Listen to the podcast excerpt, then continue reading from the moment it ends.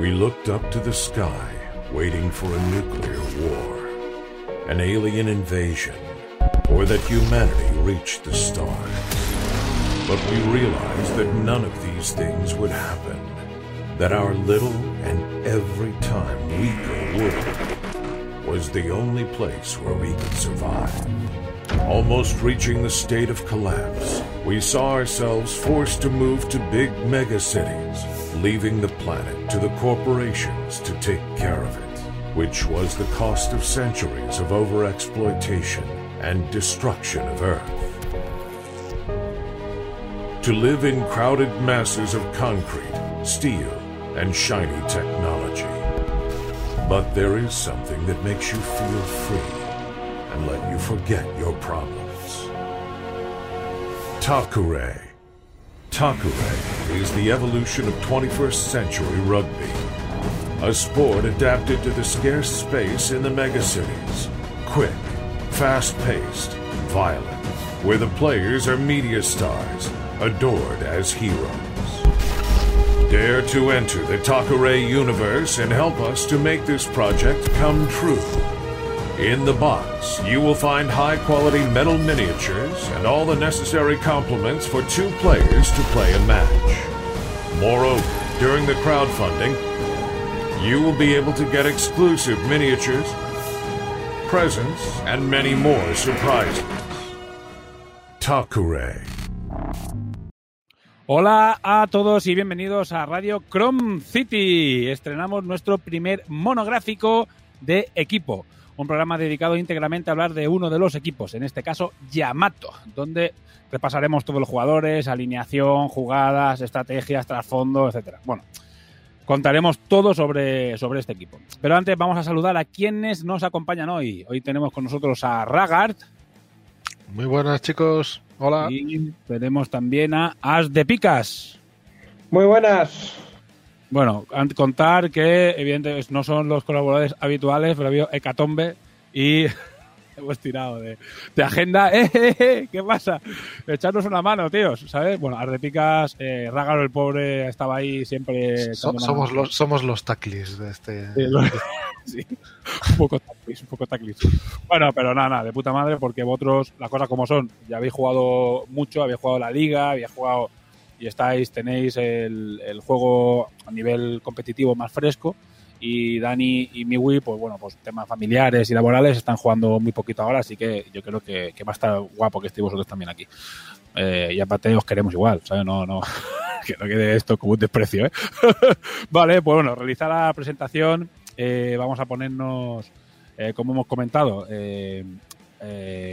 en este, antes de este monográfico, vamos a repasar, como siempre, la actualidad de, del universo, de, lo que ha pasado en Takure, eh, Kickstarter, etcétera. Así que bueno, vamos con ello.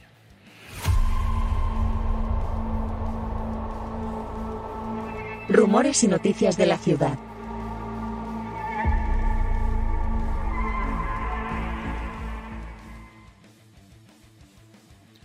Bueno, pues noticias. Esta es la sección donde yo doy la turra, muy hardcore. Así que bueno, voy a intentar hacerlo lo más rápido posible. Desde la última, el último programa ha habido dos actualizaciones eh, importantes, ¿vale? Voy a intentar pasarlas las más rápido posible. Primero tuve, tuvimos una que se llama una de cal de arena, ¿vale? Una, una de esas que nunca quieres eh, poner, pero bueno, que siendo un Kickstarter es un clásico, tenerla que, ¿sabes? Eh, tenerla que poner, que es la de que, bueno, pues que se va a retrasar un poco la entrega del juego porque eh, ya veíamos venir las cosas como son, que no nos fiábamos mucho, no habíamos trabajado nunca con la empresa de, con la empresa polaca esta de, fabricación de cartón. Y bueno, aún no teníamos muy controlado el, bueno, pues sus plazos y eso, nos dieron unos plazos, después ha resultado, bueno, que al final no son esos plazos, principalmente, que está puesto también en Kickstarter, porque sorprendentemente se ve que a las empresas de juegos de mesa les va de puta madre ahora, eh, lo están petando, están funcionando que te cagas, ¿por qué? Quedarte en casa y no te queda más remedio que tal, pues se ve que lo, lo que es todo lo que es digital, videojuegos, eh, eh, el TTS, los de TTS ya se han comprado todos tres Ferraris, eh, las tarjetas gráficas se han agotado, las cámaras se han agotado, los cascos están, ¿sabes? O sea, es una locura. Eh, las sillas, ¿sabes? Yo pedí una silla y resulta que ya te daban plazos súper grandes para pedirte un, un, una silla gaming, porque, o sea, todo, lo, todo esto es relacionado y los juegos de mesa eh, lo están petando. todo agotado por todos lados. Así que bueno, en esto les ha afectado también a ellos y eh, nos han alargado un poquito más el plazo de fabricación. Ya nos han avisado que, que en vez de 5 o 6 son 10 semanas. Así que yo voy a intentar apretarles un poco porque ya pagamos.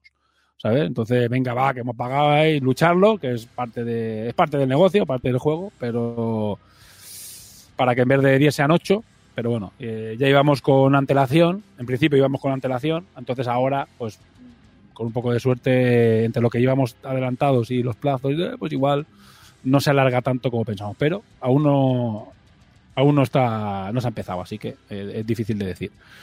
Bueno, eh, el tema del horno, que ya conté, otra, otra cosa de estas que pasan y que se te escapan un poco de tu control, que es el que se, bueno, se jodió el horno que tiene Zenith. Zenith tiene otro, bueno, el horno es donde se funde el metal, ¿vale? Eh, tenía otro antiguo, por, lo típico que lo guardas para recambios, y, se jodió la misma pieza que se le había jodido al antiguo, que es, eh, bueno, la resistencia.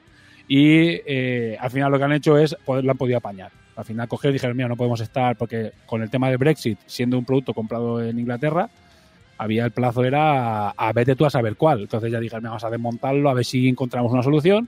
Han comprado otro horno, se han comprado la pieza nueva eh, y al final lo han conseguido arreglar. La pieza aún no ha llegado a día de hoy. O sea, imaginaos vosotros el marrón que hubiese sido si no se hubiese podido arreglar, que no se sabe, no- no sabemos qué habría pasado. Suerte Zenith ha conseguido ahí apañarlo, desmontarlo, cambiar unos cables que estaba pelado, no sé, unas historias de estas raras, perdiendo la garantía, pero mejor que funcione que que no. Y aprovecharán y con ya que han- pedido la pieza, arreglarán el viejo y ya tendrán pues eh, dos hornos, pues si hay que mucho curro, pues si se jode uno, tener uno de recambio. Así que bueno, se ha salido más o menos bien. Bueno, aquí estoy contando el tema de producción de cartón, que ya lo he dicho antes, que me, he cambiado el orden. Eh, bueno, aquí pone que me voy a Zenith, que ya, ya ido, que es la siguiente actualización.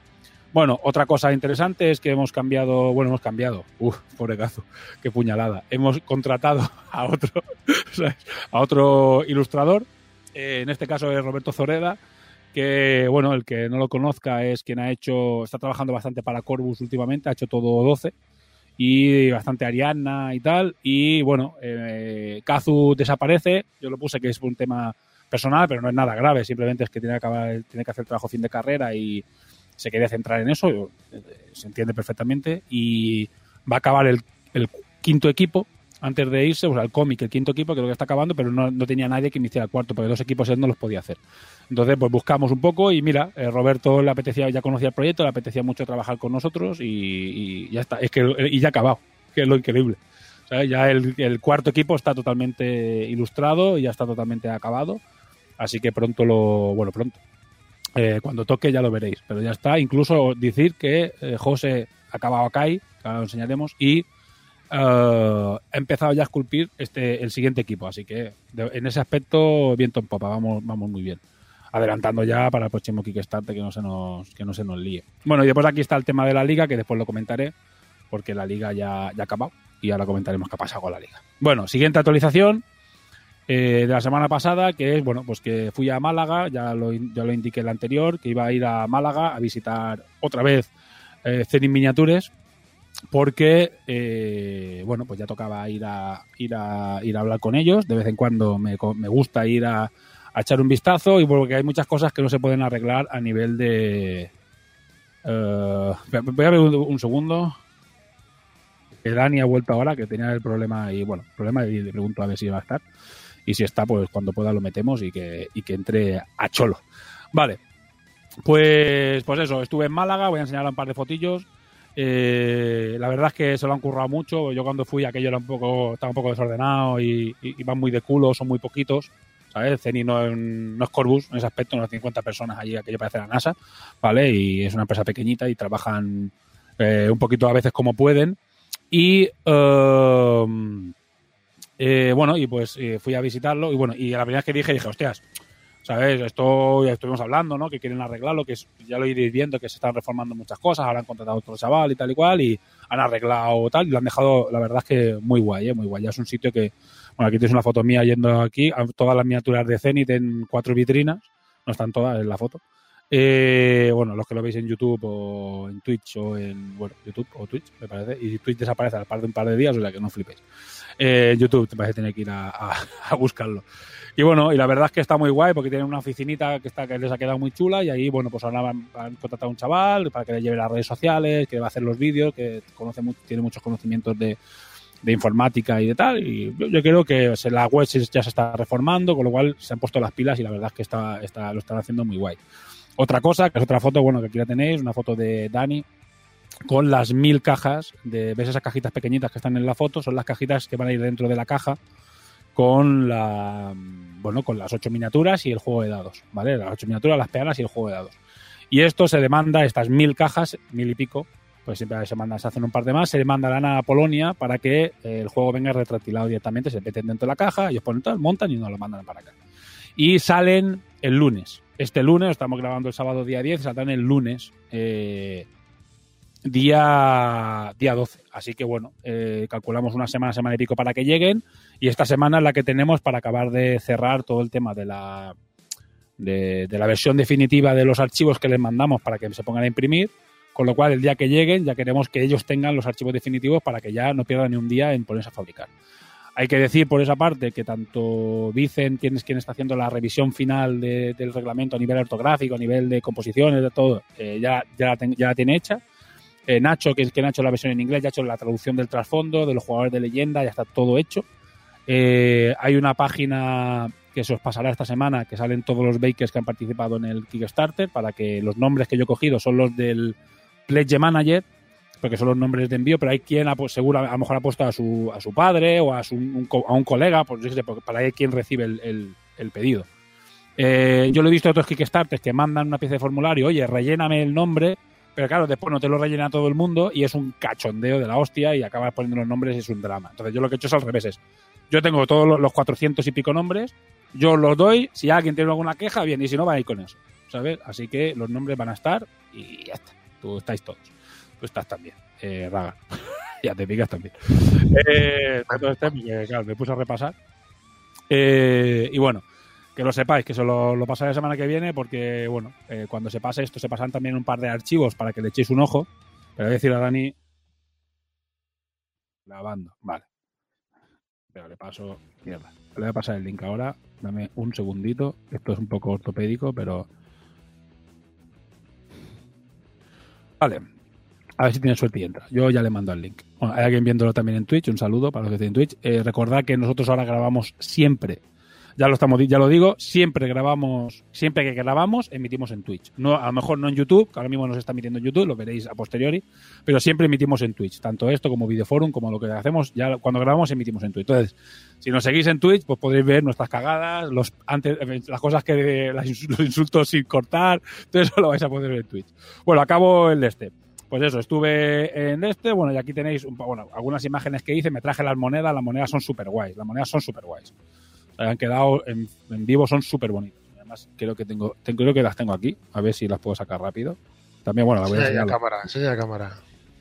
Mira, ¿ves? Estas son las monedicas y a ver si la cámara enfoca, ¿sabes? Y están súper guays. Hacen 25 milímetros, o sea, son del tamaño de una peana.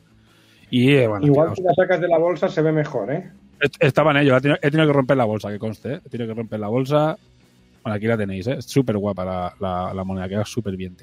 No, la verdad es que mola, ¿eh? Está, hostia, es eh, lo que yo he dicho muchas veces que, pero a ver si enfoca, el regalito, hay regalos que y cosas que hemos hecho y no tienen muy muy claro si han quedado bien o no, tal y cual, y esta es una de las cosas que dices, joder, cómo mola, tío. Qué guapo ha quedado esto. O sea, seguramente sea un regalo que se, que se repita tanto los pats de torneo como los Kickstarter, que se vaya repitiendo, cambiando el simbolito, porque aquí está la Karakuri, ¿vale? Y que vayamos metiendo más jugadores y haciendo diferentes, con diferentes metales y eso para, para darle variedad. Pero la verdad es que, que ha quedado súper guapas. Y bueno, y poco, co- y poco más. Eh, bueno, aquí tengo, ya le he enseñado la foto que le he puesto rápido, una comparativa con la caja que os va a llegar. Es un poco más grande que un Felder medio, o sea, la caja, ya lo dije, es muy pequeña. Eh, y como veis aquí, bueno, eh, la caja que más encontramos que se ajustara, pudiéndola proteger bien.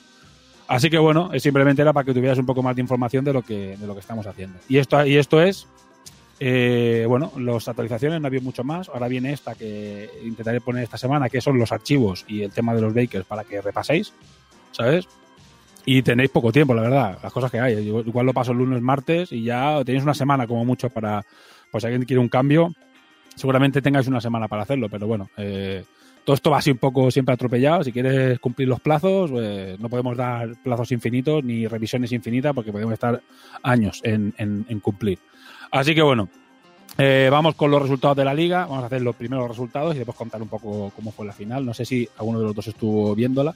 Creo que Ragal estuviste viéndola, ¿no? La- No, sí. Ninguno de los dos, muy bien. Así Yo sí, yo sí, yo estuve un rato. Ah, tú sí, vale, perfecto. Eh, hemos empezado ahora. A mí Vale. me para el momento y no podía. Ah, no te preocupes. Eh, ya la cachondeo. Eh, bueno, repaso muy rápido. Eh, los tres primeros. Al final en la liga acabó Charlie primero, Toto segundo, empatados a puntos, desempatados por puntos por ensayos. Eh, Metal Sun tercero, tres Teriomorphs, ¿sabes? Que bueno, la casualidad. Eh, y después quinto y sexto, cuarto, cuarto yo, quinto Justron, sexto Ragar. Sea, ya que está aquí, pues al menos os, os comento. Eh, y eh, yo y Justron con Yamato y Ragar con Dorikin. Pero el tema de los equipos, ahora veremos que no es representativo para nada, porque esto es en el nacional. Y en el internacional ganó Almos Happy con Dorikin, Ceps segundo con Dorikin, Vlad tercero con Dorikin, cuarto Brandensen con Teriomorph y después de Picas y Echuin, eh, los dos últimos en- con Yamato. Eh, la excusa de Ardepica, Bueno. mira que, que veo que se está desbuteando, venga, dínosla. No, no, excusa ninguna. Simplemente que hay falta por puntuar la última partida que no se llegó a jugar porque no podía mi rival. Claro, claro. No, no, no, sí, sí, es cachondeo, es cachondeo. Y aparte de Picas estuvo haciendo demos, más demos que otra cosa, como es lógico. Eh, sobre todo hablando... Bueno, aproveché para testear cosas que estábamos discutiendo de los posibles cambios. Sí. Que Es dicho eso, dicho eso, Vale, va a tocar por hablar de los, de los cañar. nerf a, a Terio, ¿no? Has dicho ¿Él? Que va a tocar hablar de los Serio, nerf a sí, yo ¿no? creo, yo creo que Terios hay que meterles un nerfeo. ¿eh? La final fue, bueno, ahora lo cuento. La final fue espectacular, ¿eh? ¿Sabes? Fue espectacular. Eh, como digo, eh, pasaban eh, los dos primeros. Espérate, ahora he perdido esto, vale. Pasaban los dos primeros, que en este caso era Chanley por el grupo español y Almos Happy por el grupo inglés, que era un español que, que estaba jugando en el como, como más de Picas o como Ceps, que estaban jugando el, el doble el doble de este- eh, los dos torneos para bueno pues para tener a, a gente que supiera eh, jugando en el internacional. Y la verdad es que fue muy bien pues ya te digo jugaron muy eh, a, a le metí todos los novatos para que pudiera hacer más demos que otra cosa. Y bueno la verdad es que fue muy bien los los eh, de habla inglesa están encantadísimos estos tres han jugado. Y aparte tienes tres personas que ya han jugado mucho menos Echubin que tuvo un problema familiar y al final no jugó las dos últimas partidas pero los otros dos han jugado mucho y ha estado muy guay, eh, han aportado mucho y, bueno, después es gente que bueno, que al final repercutirá en la comunidad internacional haciendo, haciendo demos, porque ya están quedando con otra gente que quiere aprender, o sea, está, está muy guay. La verdad es que muy bien. Y la final fue eh, retransmitida, está en YouTube, en el YouTube de Hora Crítica. Lo podéis encontrar, bueno, coño, en este. Eh, y está, eh, bueno, son tres horas, porque al final aquello fue, fue espectacular. Pasó lo que cuando llevábamos tres cuartas de partido dije, oh mierda, que puede pasar esto. Y digo, voy a empezar a, discutir a ver qué hacemos con esto. Y pasó que es que iban 2-3, eh, Charlie, encima Charlie atacando. Y digo, bueno, ahora Charlie contemporizará, ¿sabes? El partidazo, un, partido de ida y vuelta, súper poco bronco, muy espectacular, muy buenas jugadas, jugando muy bien los dos. La verdad es que está muy guapo. El partido mola mucho, ¿eh? es una representación de lo que se puede hacer en Takure. Es un buen ejemplo de cosas que se pueden hacer en Takure muy chulas, porque hacen bastantes cosas guays, está, está muy bien hecho el partido. Y eh, está el vídeo en YouTube para verlo, además, si alguien quiere, ¿no? Sí, sí, sí, está en vídeo YouTube, comentado por mi turra de tres horas y pico, sabes qué te decir, pero bueno, cuento mil cosas también, ¿eh? Podemos hablar del mundial, hablamos de un montón de cosas, o sea que bueno, ahí no tengo, eso fue lo que es hablar, como veis, no tengo, no tengo parangón. Eh, ¿Y qué pasó? Efectivamente, 3-2, digo, yo espero que contemporice, no contemporizó eh, Charlie, fue muy a saco, y eh, placó, además creo que placó Nona a la tortuga, o sea, una cosa súper súper guapa. O sea, que dices, oh, oh, Dios mío, ¿sabes? Placó Nona a la tortuga y hubo robo de balón, contraataque y ensayo cuando faltaba nada. Y dije, hostias, empate a tres. Claro, en liga está contemplado. Pero era la final a un partido, con lo cual no había, no había manera de. Y como ya lo vi venir, ya empezamos a discutirlo en el chat antes de que pasara, porque ellos no estaban viendo el chat ni nosotros lo estábamos escuchando. Nosotros estábamos viendo el partido. Y ya lo que decidimos es hacer eh, gol de oro, digamos ensayo de oro, seguir jugando, es decir, sin parar, seguir jugando con los mismos agotados, exactamente como si el partido no parara y seguir jugando. Y es una cosa que seguramente eh, incorporemos en la... porque fue bien, y seguramente lo incorporemos en el, de- en el sistema de torneo, poner un par de maneras de hacer la final. A mí, a lo que pasa es que a mí esta es la que más me gustó, porque en rugby, hasta que no hay un ensayo, no se para. ¿Sabes? Hasta que no hay un ensayo, no se para. No es exactamente ensayo de oro, pero eh, eh, es decir, hasta que no hay una falta o se sale el balón fuera, pues tú puedes seguir jugando 20 minutos más, ¿sabes? Eh, Alguna vez ha pasado. Que el balón no sale, no sale, no sale, no hay, no hay golpe de castigo tal, y se sigue jugando 20 minutos. Entonces dije, venga, pues que sigan jugando. Y siguieron jugando exactamente igual. Dime. Yo personalmente hubiera, lo más lógico y lo más justo sin duda alguna, era los dos perdían y ganaba Yamato, ¿eh? Yo creo que también, yo creo que también, sí. Sí, sí, sí. El primer Yamato, ¿quién Pero- Parco. Ya, está, ya, estáis, ya estáis viendo de qué lado cargáis, ¿no? No, eso no va. Yo aquí represento a los otros dos equipos. Espérate, que la he liado ahora con, con Dani. Voy a ver, voy a ver si consigo que, que arranque esto, porque pobrecito. iba a decir, lo, lo- lo cual demuestra lo Sí. poco que el, que el creador del juego cuida a esos dos equipos que te trae a ti para defenderlos, ¿eh? Pues sí, la verdad. Bueno, eh, sí. A ver, yo los quiero todos por igual, ¿eh? Pero mola, mola tener la. ¿Cómo se dice? Mola tener el, el este de enfocarte en uno y, ¿sabes? Y trolear a los demás siempre mola. Y, y a mí- es que a mí me gustan todos. A mí me pega más Doriquín, lo tengo que decir. ¿Sabes? Por como yo me llamo Sparko, o sea, mi nick es Sparko, o sea, Doriquín, además son un vuelco de flipadas que me gustan a mí. Eh, pero para mí son todos iguales, ¿eh? Todos son eh, mi, ter- mi cuarto, quinto y sexto hijo. Mira, ya está aquí. Vamos a saludarlo. ¿Eh? ¿Qué pasa? ¿Y el día Hola, cómo hola. Hola, ¿se me oye? Sí, se te oye perfecto. ¿Cómo está tu, tu nene? Bien, bien. ¿El mue- ¿Y el mueble? ¿El mueble está No, bien? sí, no, no sabemos contra lo que ha chocado porque el, el señor Kamikaze ha salido corriendo del comedor con toda la casa a oscuras y ha tomado una curva y una chicán hacia mi habitación, hacia nuestra habitación y de repente se ha puesto a llorar y he encendido la luz y estaba sangrando por la ceja. Ha sido un Eh, ha sido un derrape Doriquín. No, sabe- no sabemos contra lo que ha chocado exactamente. Estaba enredado con una lámpara, contra nuestra cama, contra un cocodrilo que había allí. Bueno, lo- a, a- No. a- a los, a los que no son padres dicen, ¡ay, qué drama! Los que ya somos padres, como, bueno, una. No, bueno, sa- sabemos que los primeros puntos serán para Sí, este. Yo por eso tengo gatos y, y no co- cocodrilos, ¿eh? Ya. Bueno, es Espero que- que fuera de peluche. Bueno, era, es un cocodrilo de madera que, que arrastra joder, con madera. una cuerdecita. Sí, entonces no, no sabemos contra lo que ha chocado, pero bueno, el tío ha llorado ese ratito y después ha ido con su ceja sangrando al médico. No ha dicho nada, la han desinfectado y, y- y no ha habido puntos. No ha habido Ha puntos así, todavía. eh, agua oxígena por encima. Sí, el tío ha, hecho- ha mirado así un poco y, y nada, le ha hecho ilusión salir con el coche a urgencias. El coche que tenemos es azul, entonces el tío muy contento, coche azul, coche azul, me echo pupa, coche azul. Pues Él, mira, eh, tiene dos años, entonces pues es lo que, es lo que hay. lo que dice Bueno. Me- me- está bien, que al final es lo que pasa, que con los niños esto es, esto es así. Es el pan de cada, no de cada día, por suerte, pero que suele pasar. Eh, bueno, hablábamos ahora de, estamos haciendo el repaso, acabando ya el repaso de la actualidad y estamos hablando de la liga. Bueno, eh, recuerdo, estaba comentando cómo, cómo fue la final. Eh, bueno, ya pongo el banner para los que estáis en YouTube. Eh, bueno, que es el, el- este ganador, ganó al final, como he dicho, fue- fueron a la prórroga, hicimos gol de, bueno, ensayo de oro.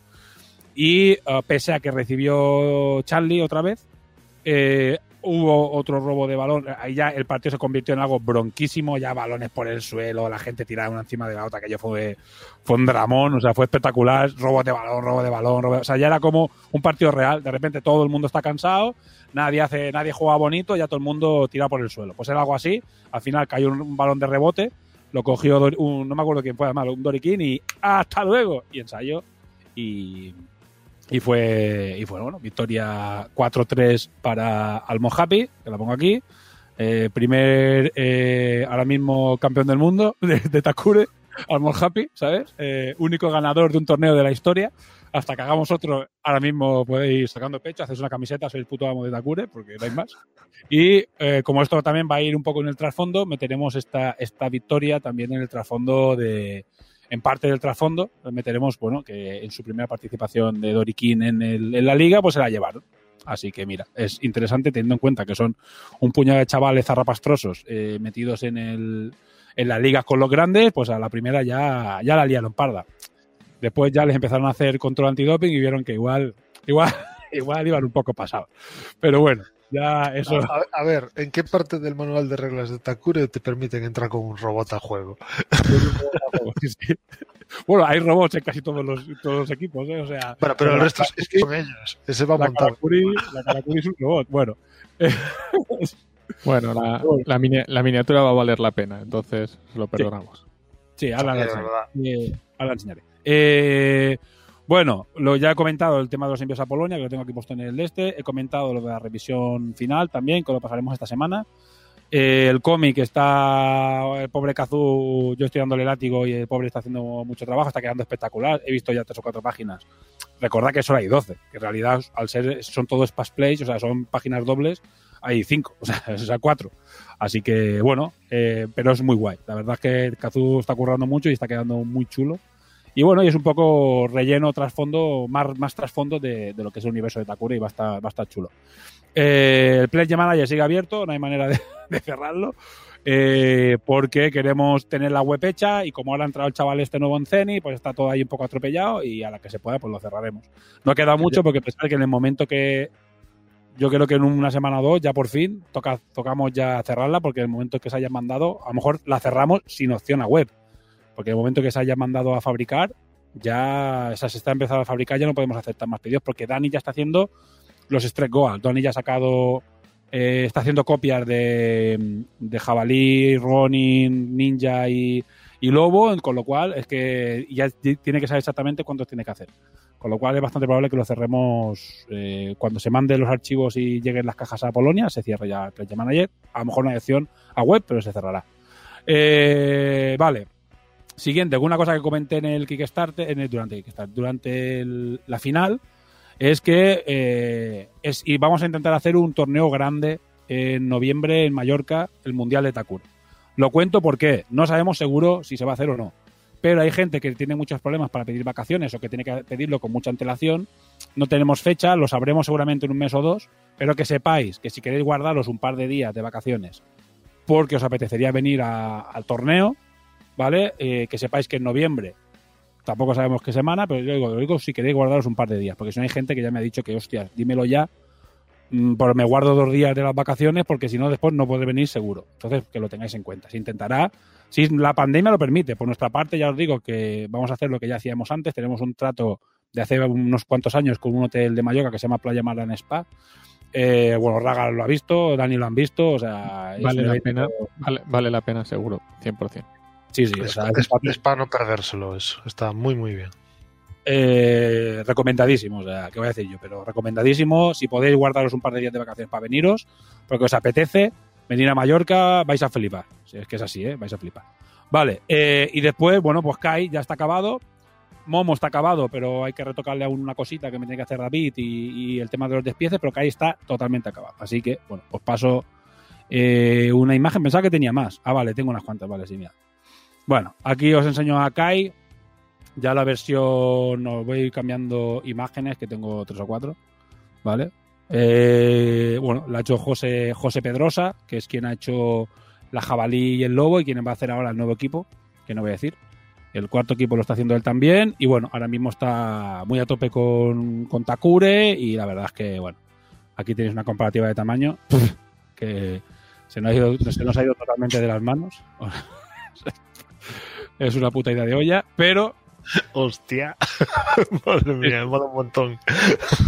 todos los que Un- os habéis comprado, el Un- equipo de, Un 5. Un Es un 5. cinco, sí. Todos los que os habéis comprado el equipo de Dorikin, que sepáis que lo habéis comprado súper barato. ¿sabes? Porque va a subir muchísimo. O sea, no, muchísimo no lo sé.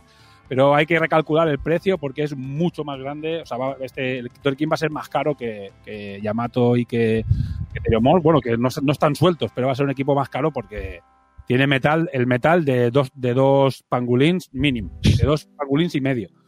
O sea que, pero bueno, creo que va a valer la pena, ¿eh? Ese metal, esos eurillos de más estarán bien pagados.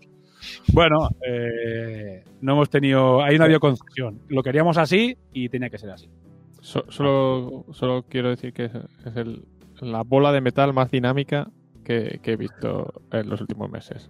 Bueno, mira, ya que estoy... José lo- se, se ha marcado un miniaturón, ¿eh? Sí, sí, sí. Madre sí. mía, No, qué barbaridad. A, a cualquier nivel, ¿eh? A cualquier nivel eh, es un miniatura. Aquí tengo un 360 que creo que nos cortará el micro porque es un vídeo, a ver. No sé si nos ha cortado el audio, pero bueno, eh, un 360 cortito. Te, te- te diría de puntuarlo, pero no tiene sentido. Es que Mira, está- Para mí, para mí es la mejor de, que se ha hecho hasta ahora, ¿eh? Para mí es la mejor que se ha hecho, pero bueno, ya opiniones, a lo mejor viene uno y dice, "Ah, a mí no me gusta, pero bueno, ya, ya veremos. Eh, era para mí la que tenía que salir sí o sí bien. Te digo, se descartó una versión anterior que se descartó, que dije, no la quiero, eso no, eso no va a salir. Y me ha costado dinero, pero me es igual. Y dije, esto tiene que ser, sí, solo puede ser lo mejor. Solo puede ser lo mejor. Y al final, eh, José ha cumplido muchísimo y ha hecho un trabajo pff, para mí espectacular, ¿eh? Para mí se ha coronado este tío, ¿eh?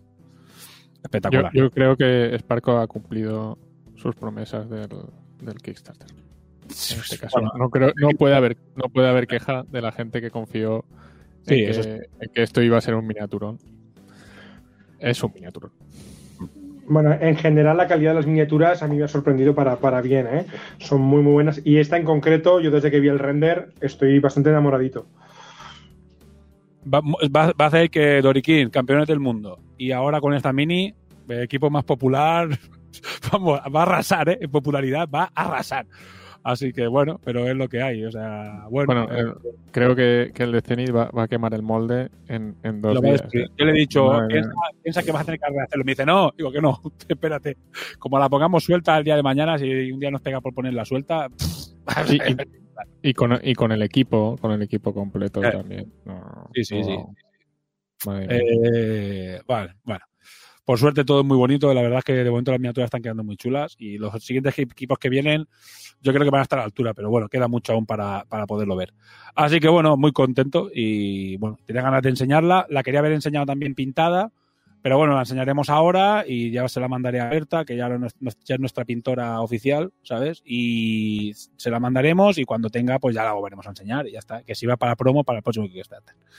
Bueno, eh, bueno, pues nada, eh, esto ha sido la turra, ha sido un buen rato de turra, llevamos media horita ya porque había muchas cosas que contar, cada vez hay muchas cosas que contar y sobre todo Liga y el CAI y tal y cual, pero vamos a ponernos ya con el tema del, del, programa que es Yamato. Vamos a hablar solo de Yamato, que hasta ahora no hemos hablado porque no han hecho nada en la liga, no ha salido nada suyo nuevo, así que ahora es el momento de hablar de ellos.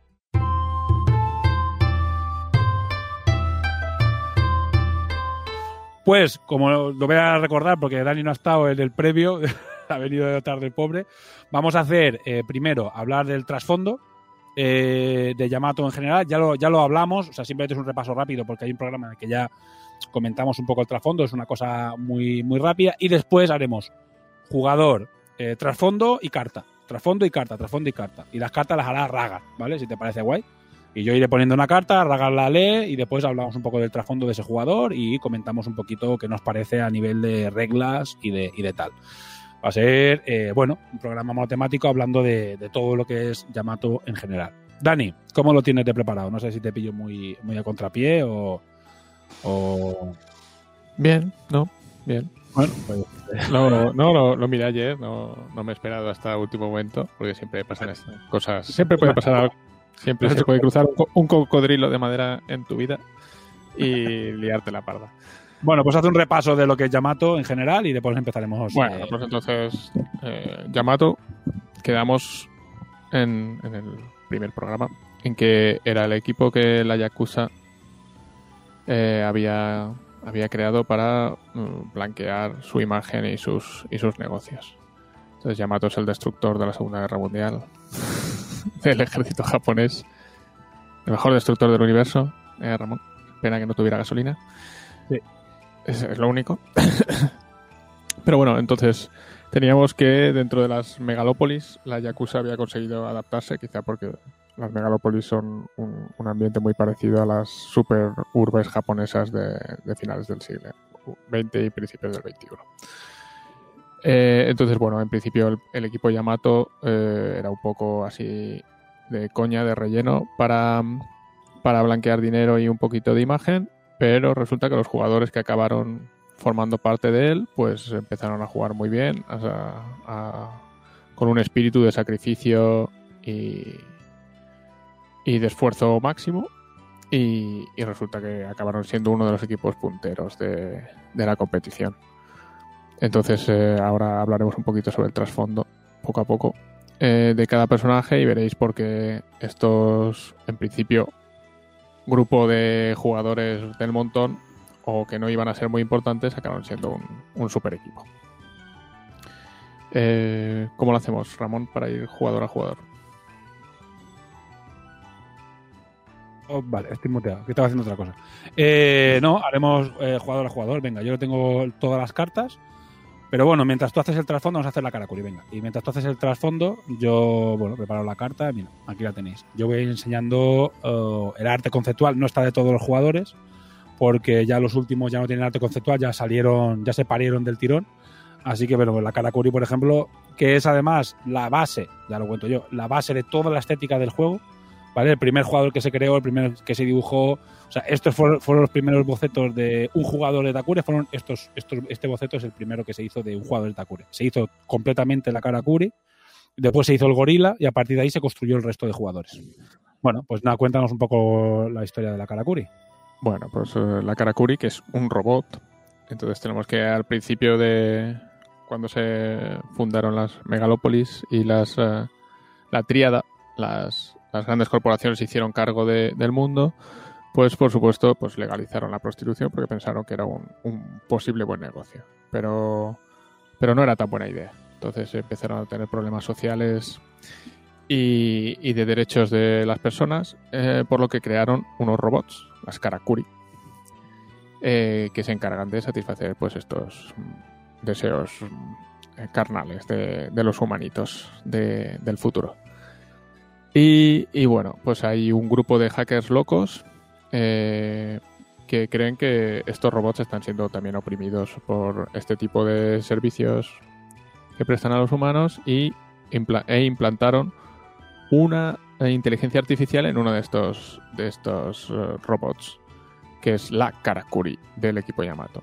Entonces, eh, los, eh, la Yakuza pues vio la oportunidad de, incorporarla al, al equipo Yamato con esta inteligencia artificial, eh, con, pues, con un pequeño, un pequeño resquicio de las reglas. eh, y, y claro, pues ella aceptó porque en lugar de, de hacer lo que estaba haciendo hasta ahora, desde luego, eh, pues machacar humanos pues le parecía mucha, mucho mejor idea. Y, esta es la, la Karakuri. Vale, aclarar que la Karakuri tiene un, un- un cerebro brutal, muy avanzado a nivel tecnológico, para que puedan ser mejores eh, acompañantes. ¿sabes? Lo mejor acompañante posible. Pues sabemos que las geishas, que es lo que viene a ser más o menos, eh, no son prostitutas como tal, sino que son más acompañantes que otra cosa. Entonces, pues saben hacer muchísimas cosas, saben tener una conversación, saben, no, no es una prostituta como tal. Entonces, la Karakuri Tocar el laúd. Saben hacer pues, sí y poesía entonces es, le da- tienen, estaban dotadas de un cerebro muy potente muy son muy inteligentes pero no tenían ese ese clic que te permite tener cierto nivel de, au- de autonomía. Eh, y bueno y se le ha otorgado ya lo veréis en el cómic pues hay unos hackers locos intentaron trolear a la Yakuza y tal pero bueno. Eh, vamos a hacer también bueno la carta Eh, voy a dejar que Ragar eh, haga los honores. La carta Venga, vamos a ver. Eh, pues Karakuri, que tiene movimiento 4 pulgadas en ataque y 3 en defensa.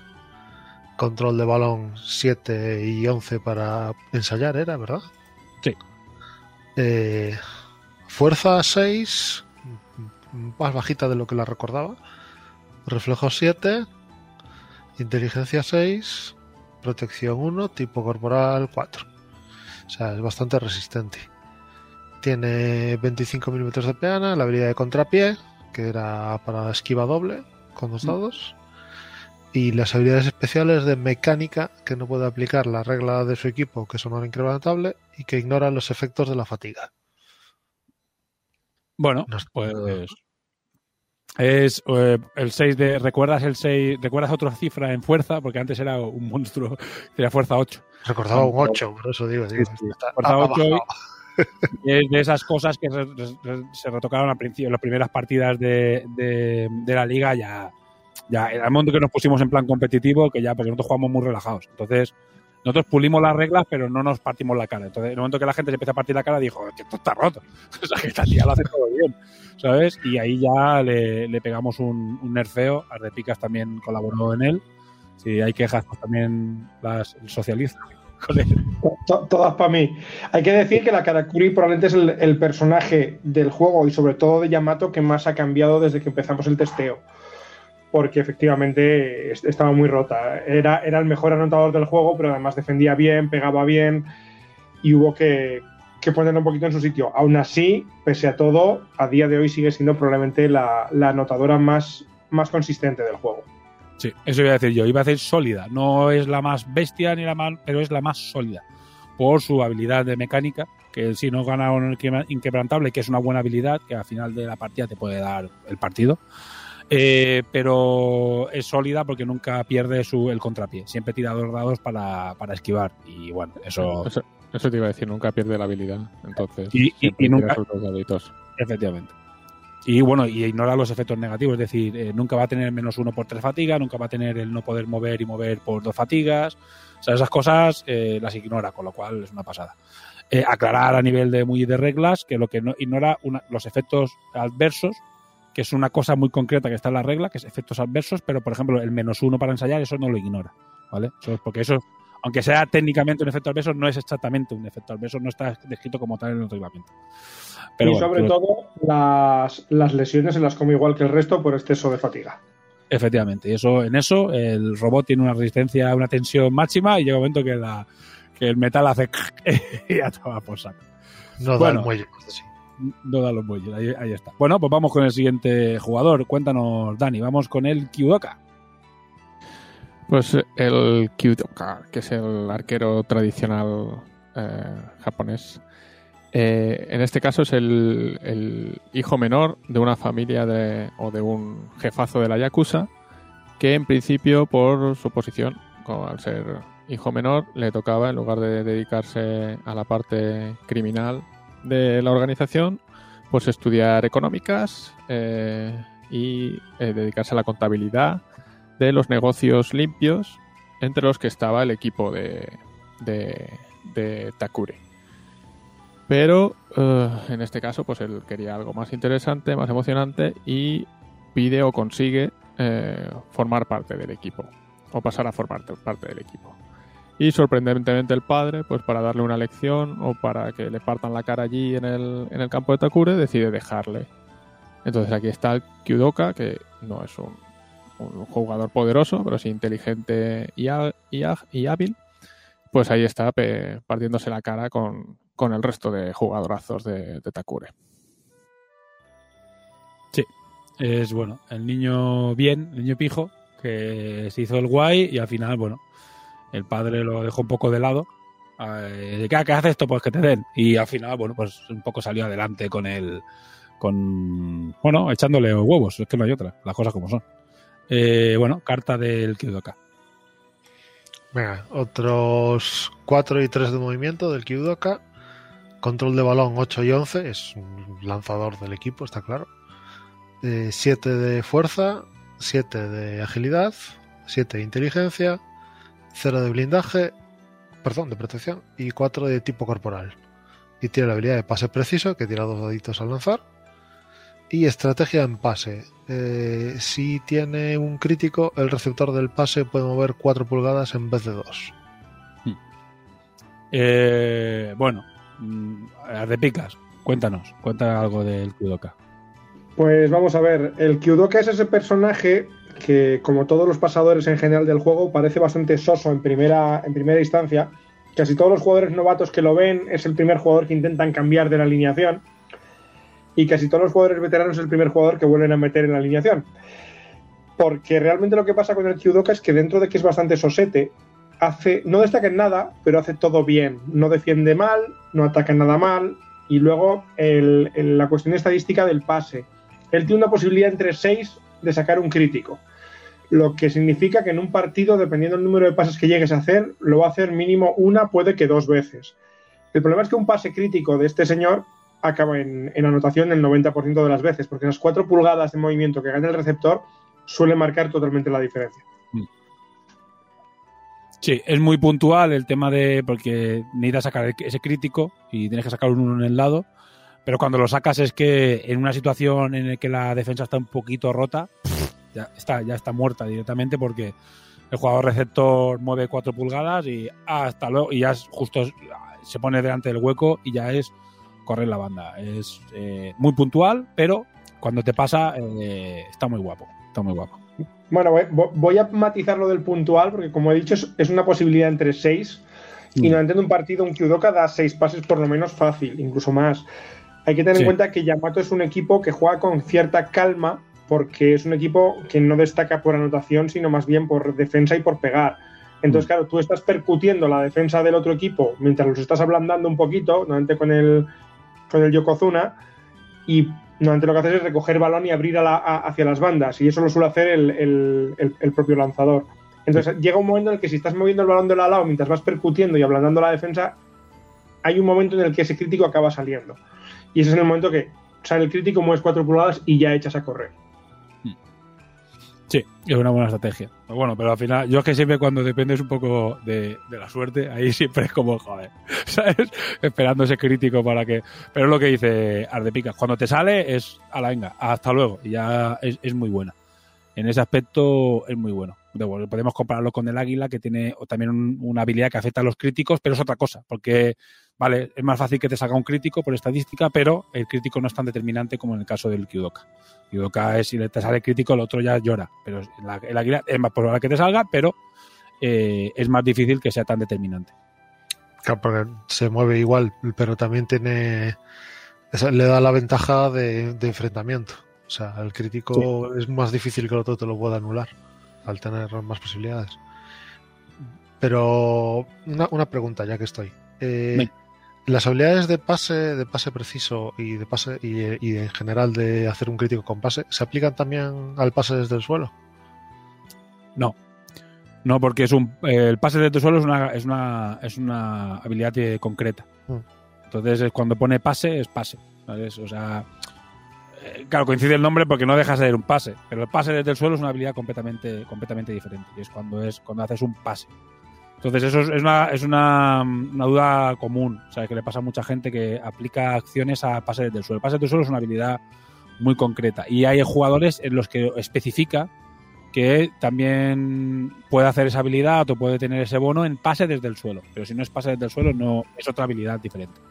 Igual que el, el pase preciso no se aplica en pase desde el suelo porque solo se aplica sobre pase, no sobre el pase desde el suelo. Si hubiese encontrado otro nombre diferente, hubiéramos llamado, mm, no sé, estilo chungo, pues entonces quedaría más claro, como sigue siendo un pase en otra situación, pues se llama pase. Ese es el- una, una pregunta habitual entre, entre jugadores noveles es la utilidad del pasador, porque realmente lo que ven ellos es que si falla en el pase, hay todavía una opción de que el receptor lo pueda coger con su tirada propia. Entonces no ven tan importante sacar la tirada de pase. El, tema está en que el, pasador lo que te permite no es pasar mejor que también, sino te permite realmente hacer pases más largos. Te puedes jugar a esos negativos de distancia sabiendo que tienes la repetición de dado. Y claro, esos pases largos son los que realmente te pueden desmontar una defensa, porque todos sabemos que en rugby, bueno, la defensa va eh, de un lado hacia el otro intentando tapar huecos y si puedes soltar un balón un poco largo, ese es el pase que realmente va a abrir el hueco a donde la defensa ya no va a poder llegar con más de un jugador. Y en el caso de los Yamato, caso concreto, si no le puedes llegar con más de un jugador, normalmente lo que va a ocurrir es que te van a empezar a percutir hasta que pasen.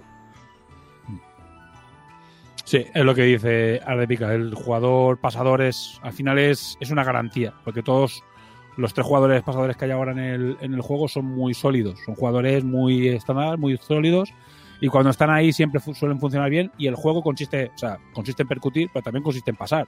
Entonces, tener un tío que es el que inicia siempre las jugadas o que esté en medio de una jugada para hacer un pase muy largo, con más garantías o con dos dados, que es una garantía de que el pase eh, eh, aumenta muchísimo la probabilidad de éxito, con lo cual es, es- es realmente importante. Bueno, vamos a seguir No, con. o, inclu- o incluso después de percutir muchas veces te ha salido mal el percutir, estás los dos jugadores en el suelo, tener un pasador que pueda coger el balón y cambiar de banda totalmente la jugada te puede hacer marcar totalmente la diferencia en un ataque.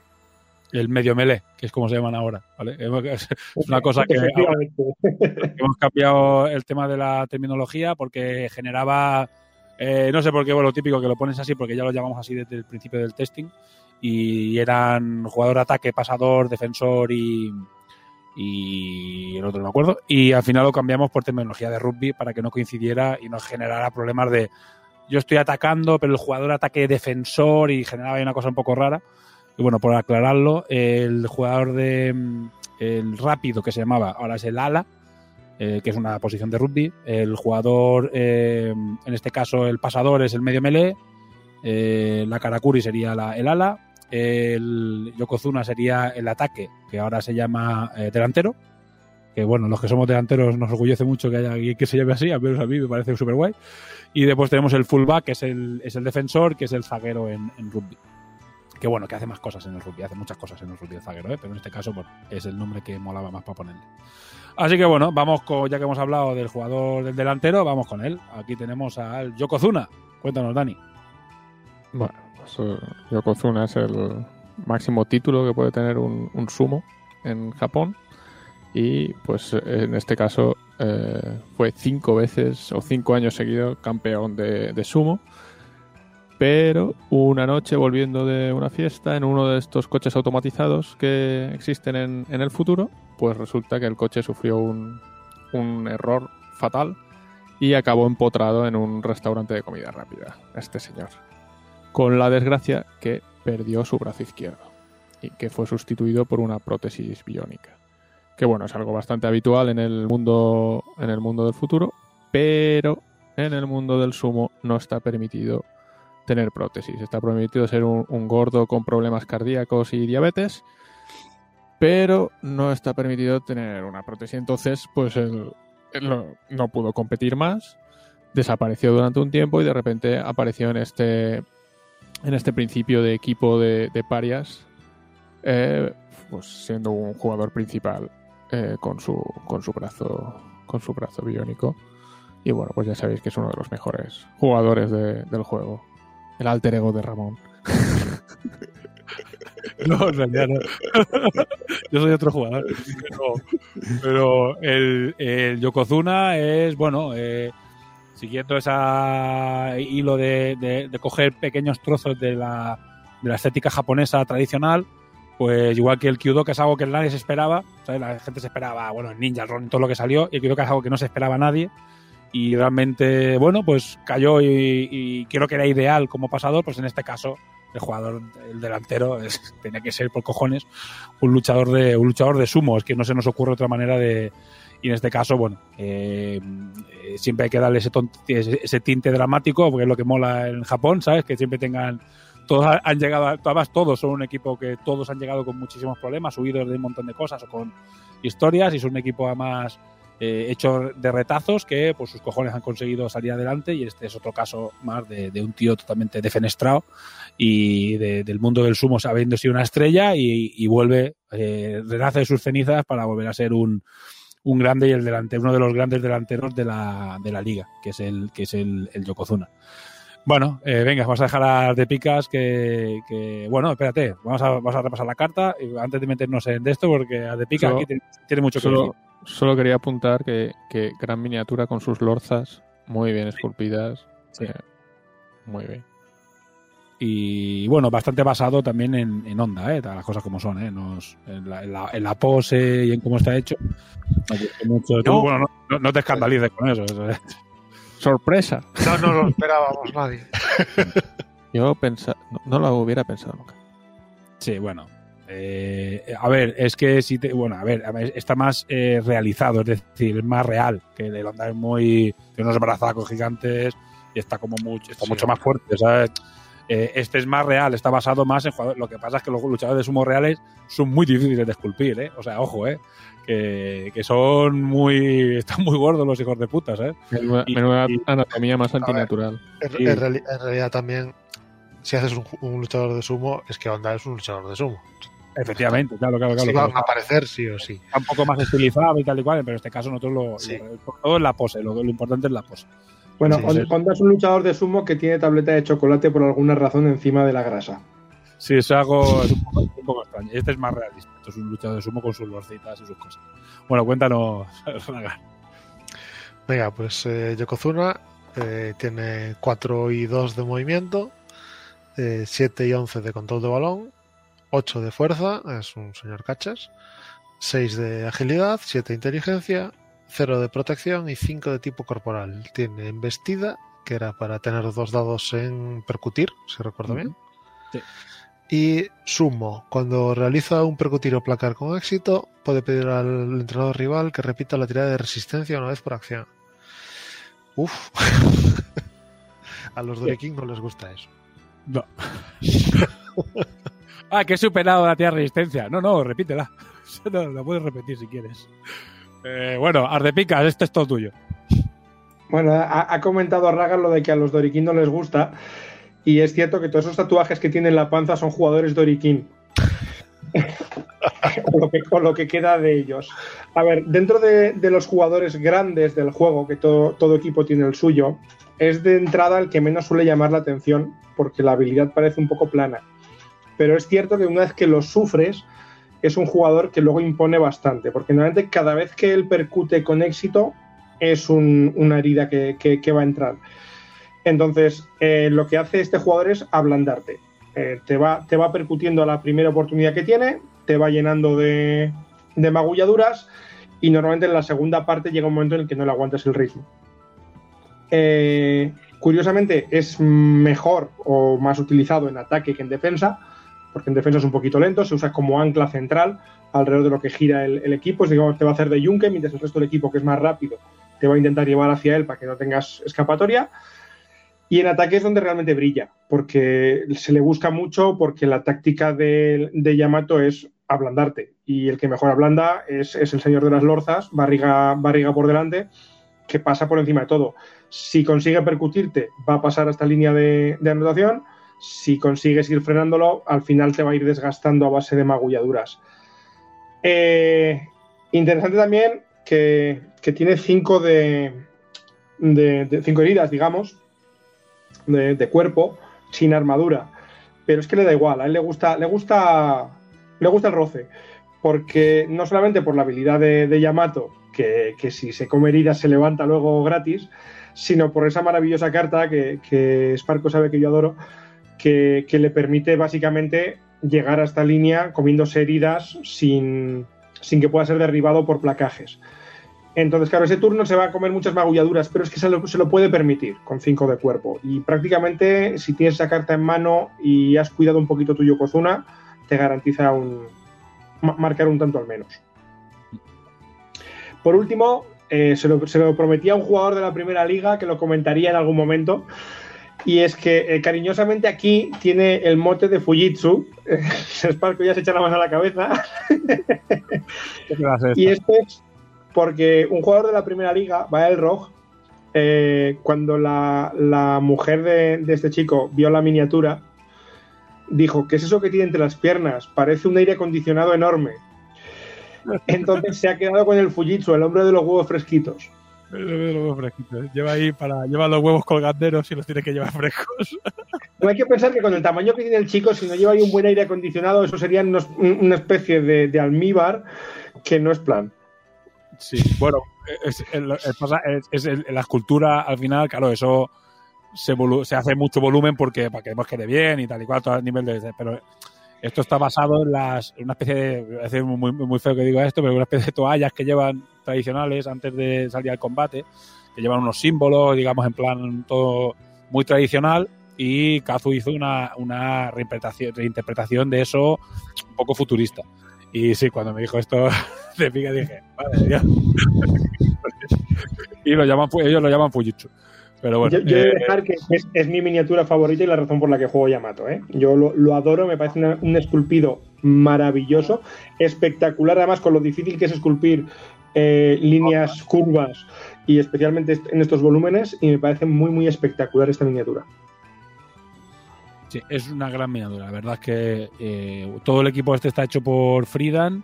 Y bueno, a mí me gustan todas, ¿eh? las cosas como son. ¿eh? Bueno, aún, aún- no es mi preferida. Hay una que es mi favorita, mal que lo diga yo. Pero bueno, hay una que, que para mí es the best. Pero todas me flipan infinito. O sea, es una maravilla. Y es de las primeras también, porque creo que es la segunda o la tercera miniatura esculpida. Y está muy, muy arriba. Era muy difícil de superar, la verdad es que sí. Eh, y bueno, pues bueno, seguimos con el siguiente jugador. Bueno, a ver, nos va a sorprender. Eh, Dani, el Oyoroi. Espera, Dani, que te has muteado. Te desmuteo yo. No, desmuteate tú ahí. está. No, estás muteado. No sé por qué. El, el. O. O no. Bueno, pues el Oyoroi es el. En este caso, el zaguero. Queremos cambiar el nombre. eh, del, del equipo Yamato. Y juega con la, con la tradicional. O con una armadura que recuerda a la, a la tradicional armadura. Oyoroi, armadura pesada de, de, de guerra.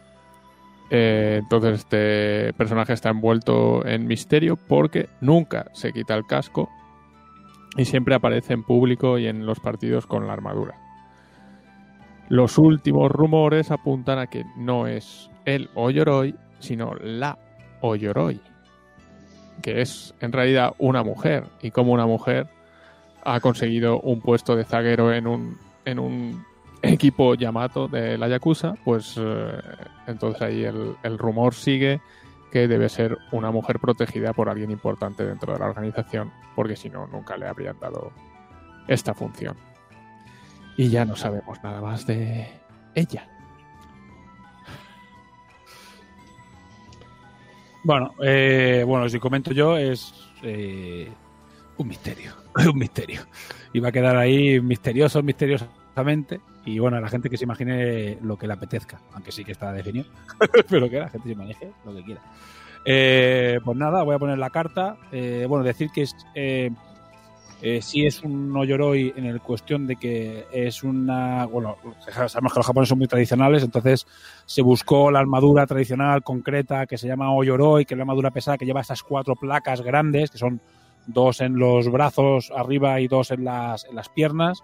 Eh, y es muy concretamente una armadura Oyoroi y Kazu se basó mucho en, dibujo tradicional y tal y cual para que fuera las piezas que toca y fuera todo exactamente, pero una especie de revisión futurista a mí me parece que es una de las mejores revisiones que ha hecho. O sea, es como Kazu es un puto genio, pero esta mola muchísimo, ¿sabes? Porque es una armadura futurista tradicional y, y es esa mezcla de tal es de las que a mí al menos más me gusta. Bueno, pues pongo la cartita. Ragar. Venga, pues eh, Oyoroi, que tiene también movimiento 4 y 3, control de balón 6-11, fuerza 8, agilidad 6, inteligencia 7, protección 2 y tipo corporal 4. Placador experto, que lanza dos dados en placajes. Y repliegue desesperado. Recibe un token de fatiga y puede mover dos pulgadas más en defenso durante esta acción. Oye, Eh... 5 pulgadas de defensa. Cinco pulgadas de defensa, ¿eh? Cinco. Dices, no llega, no, dices, no llega, no- ese Yoroi no llega. Hostia, que ha llegado. Hostia, que te casa. Eh, el Oyoroi es, es hardcore. El Oyoroi, sí. El Oyoroi es muy bueno, muy bueno defendiendo. Eh, tienes otras opciones porque llamado te permite, pero es un jugador que no vas a cambiar en la vida. ¿Sabes? No, no, no vas a cambiar. Es solidísimo, es un jugador sólido. Eh, bueno, Ardepicas, tú que también has jugado mucho con, con Yamato, cuéntanos. Bueno, el Yamato, lo que has dicho tú, probablemente es el, el personaje que no vas a cambiar prácticamente nunca porque representa lo que es el equipo Yamato.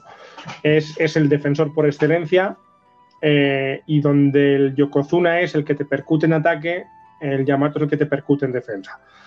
Y como te cace, te suele cazar muy duro. La mayoría de, atacantes suelen procurar alejarse de él lo más posible porque con fuerza 8 y dos dados eh, sueles caer. Y además tienes lo que comentabais, ese momento en el que piensas que te has escapado, pero él llega y dice, bueno, llega, pero entonces no va a poder tirar dos dados. Sigue llegando con fuerza 8 y, y va a doler. Entonces es el ancla defensiva del equipo defensivo y es un jugadorazo.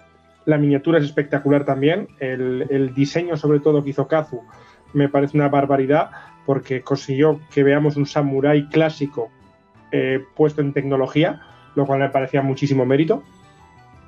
Y otra cosa que hay que comentar de él, eh, en lo que a táctica se refiere, es que la gente se piensa que solo defiende. Y como hemos dicho antes, a Yamato le gusta ablandarte en ataque. Y muchas veces cuando el balón pasa por manos de este jugador, la defensa se, se, confía y dice, bueno, este no, sabe jugar con el balón, sigue teniendo fuerza 8, va a seguir percutiendo.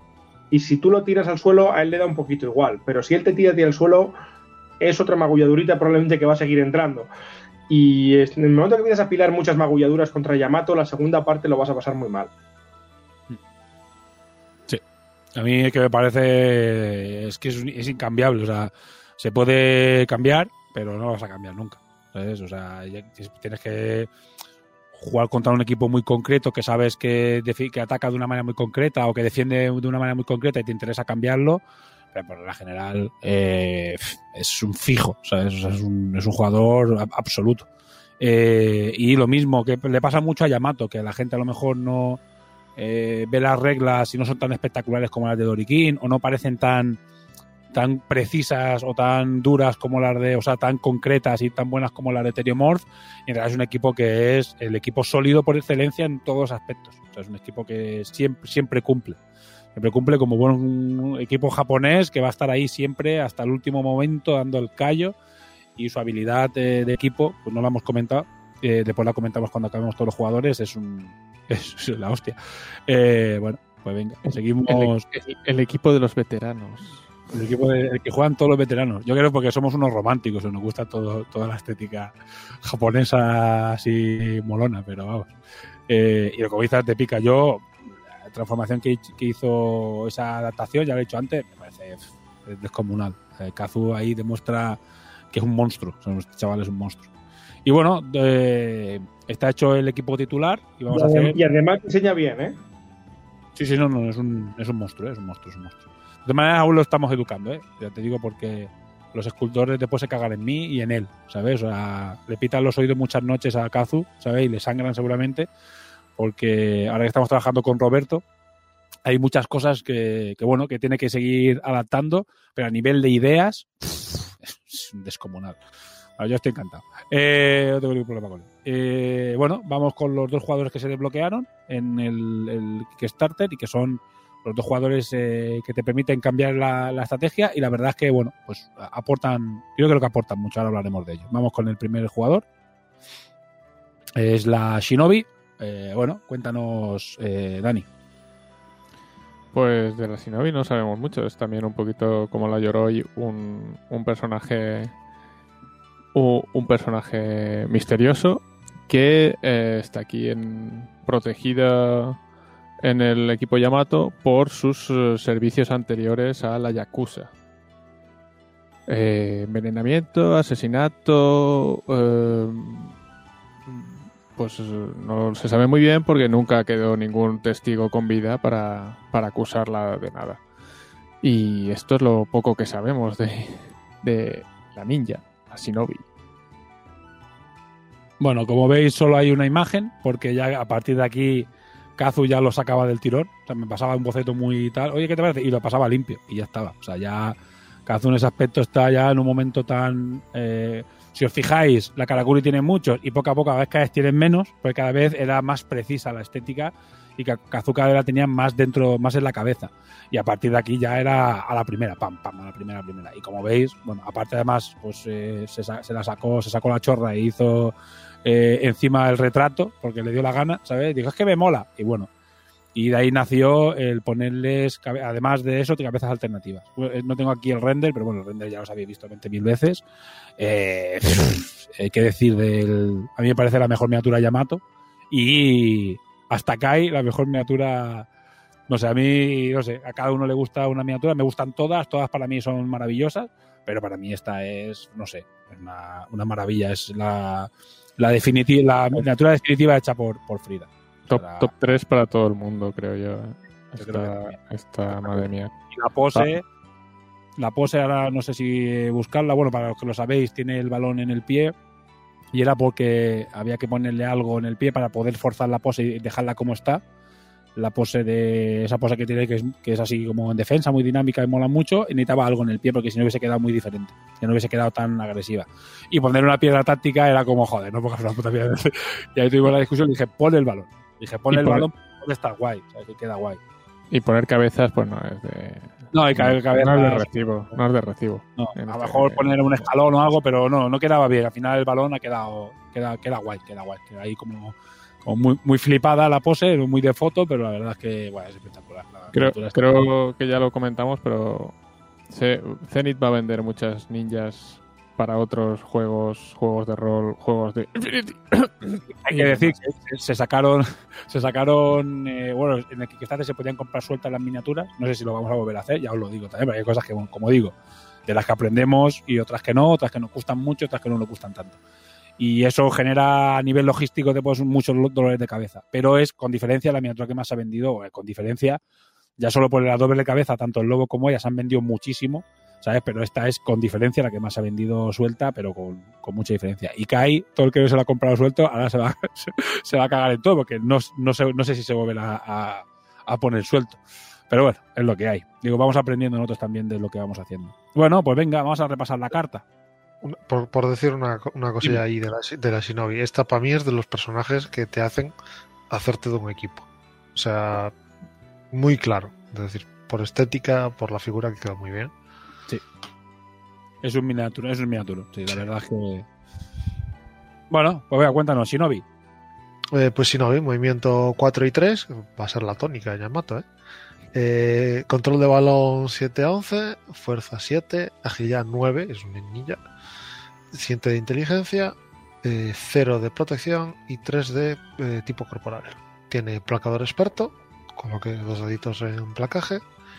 Y de habilidades ninjutsu, la tirada de resistencia rival provocada por acciones de esta jugadora no suman la protección, con lo que es más fácil que haga heridas. Y siempre preparada, cuando se desplaza tras un placar. ¿Cómo es esto? Cuando se desplaza tras un placar exitoso, colócala como quieras en contacto con el jugador atacante. Vale. O sea, en vez Es de que- la ruta más corta, puede moverse eh, como quiera. Le da un pequeño plus en, en defensa, muy circunstancial, Sí. pero te puede, te puede salvar la vida. Sobre todo si tiene alguna magulladura y después se puede volver a levantar, se puede volver un, un coñazo en defensa o terrible. Bueno, Repicas, cuéntanos, cuéntanos tú.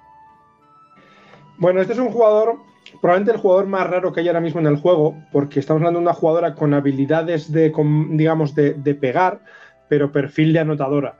Tiene más agilidad que fuerza, mientras que su habilidad le permite pegar. Entonces, eh, es un jugador que a primera, a primera vista, mucha gente, eh, yo incluido, eh, a primera vista daba la sensación de no tener muy claro a qué va. Y, y lo que pasa es que al final, cuando le vas cogiendo el truquillo, te das cuenta de la versatilidad que eso te da porque una agilidad 9 le permite en un momento dado de necesidad una esquiva, que todos sabemos que la ventaja de esquivar sobre percutir es que ganas movimiento. Y ese, esa agilidad 9 le puede permitir ese, ese movimiento extra para conseguir una anotación en ataque, mientras que en defensa sigue teniendo una fuerza 7, vale, no es la 8 del, del Oyoroi o del, o del Yokozuna, pero con 7 y 2 dados eh, sigue tumbando a la gente. Entonces es una jugadora que al final te aporta ataque y defensa. Añadir además que su habilidad, una vez más, vemos el estilo de juego del, equipo en seguir metiendo magulladuras para que la segunda parte pues sea un pequeño paseo por el campo cuando el otro equipo esté con la gente del banquillo y los tackles en, en campo. Eh, pero al final es eso, es un jugador mm, que requiere cierta finura el jugarlo bien, que yo no se lo suelo recomendar a los jugadores novatos, pero que una vez que le coges el punto es muy muy interesante.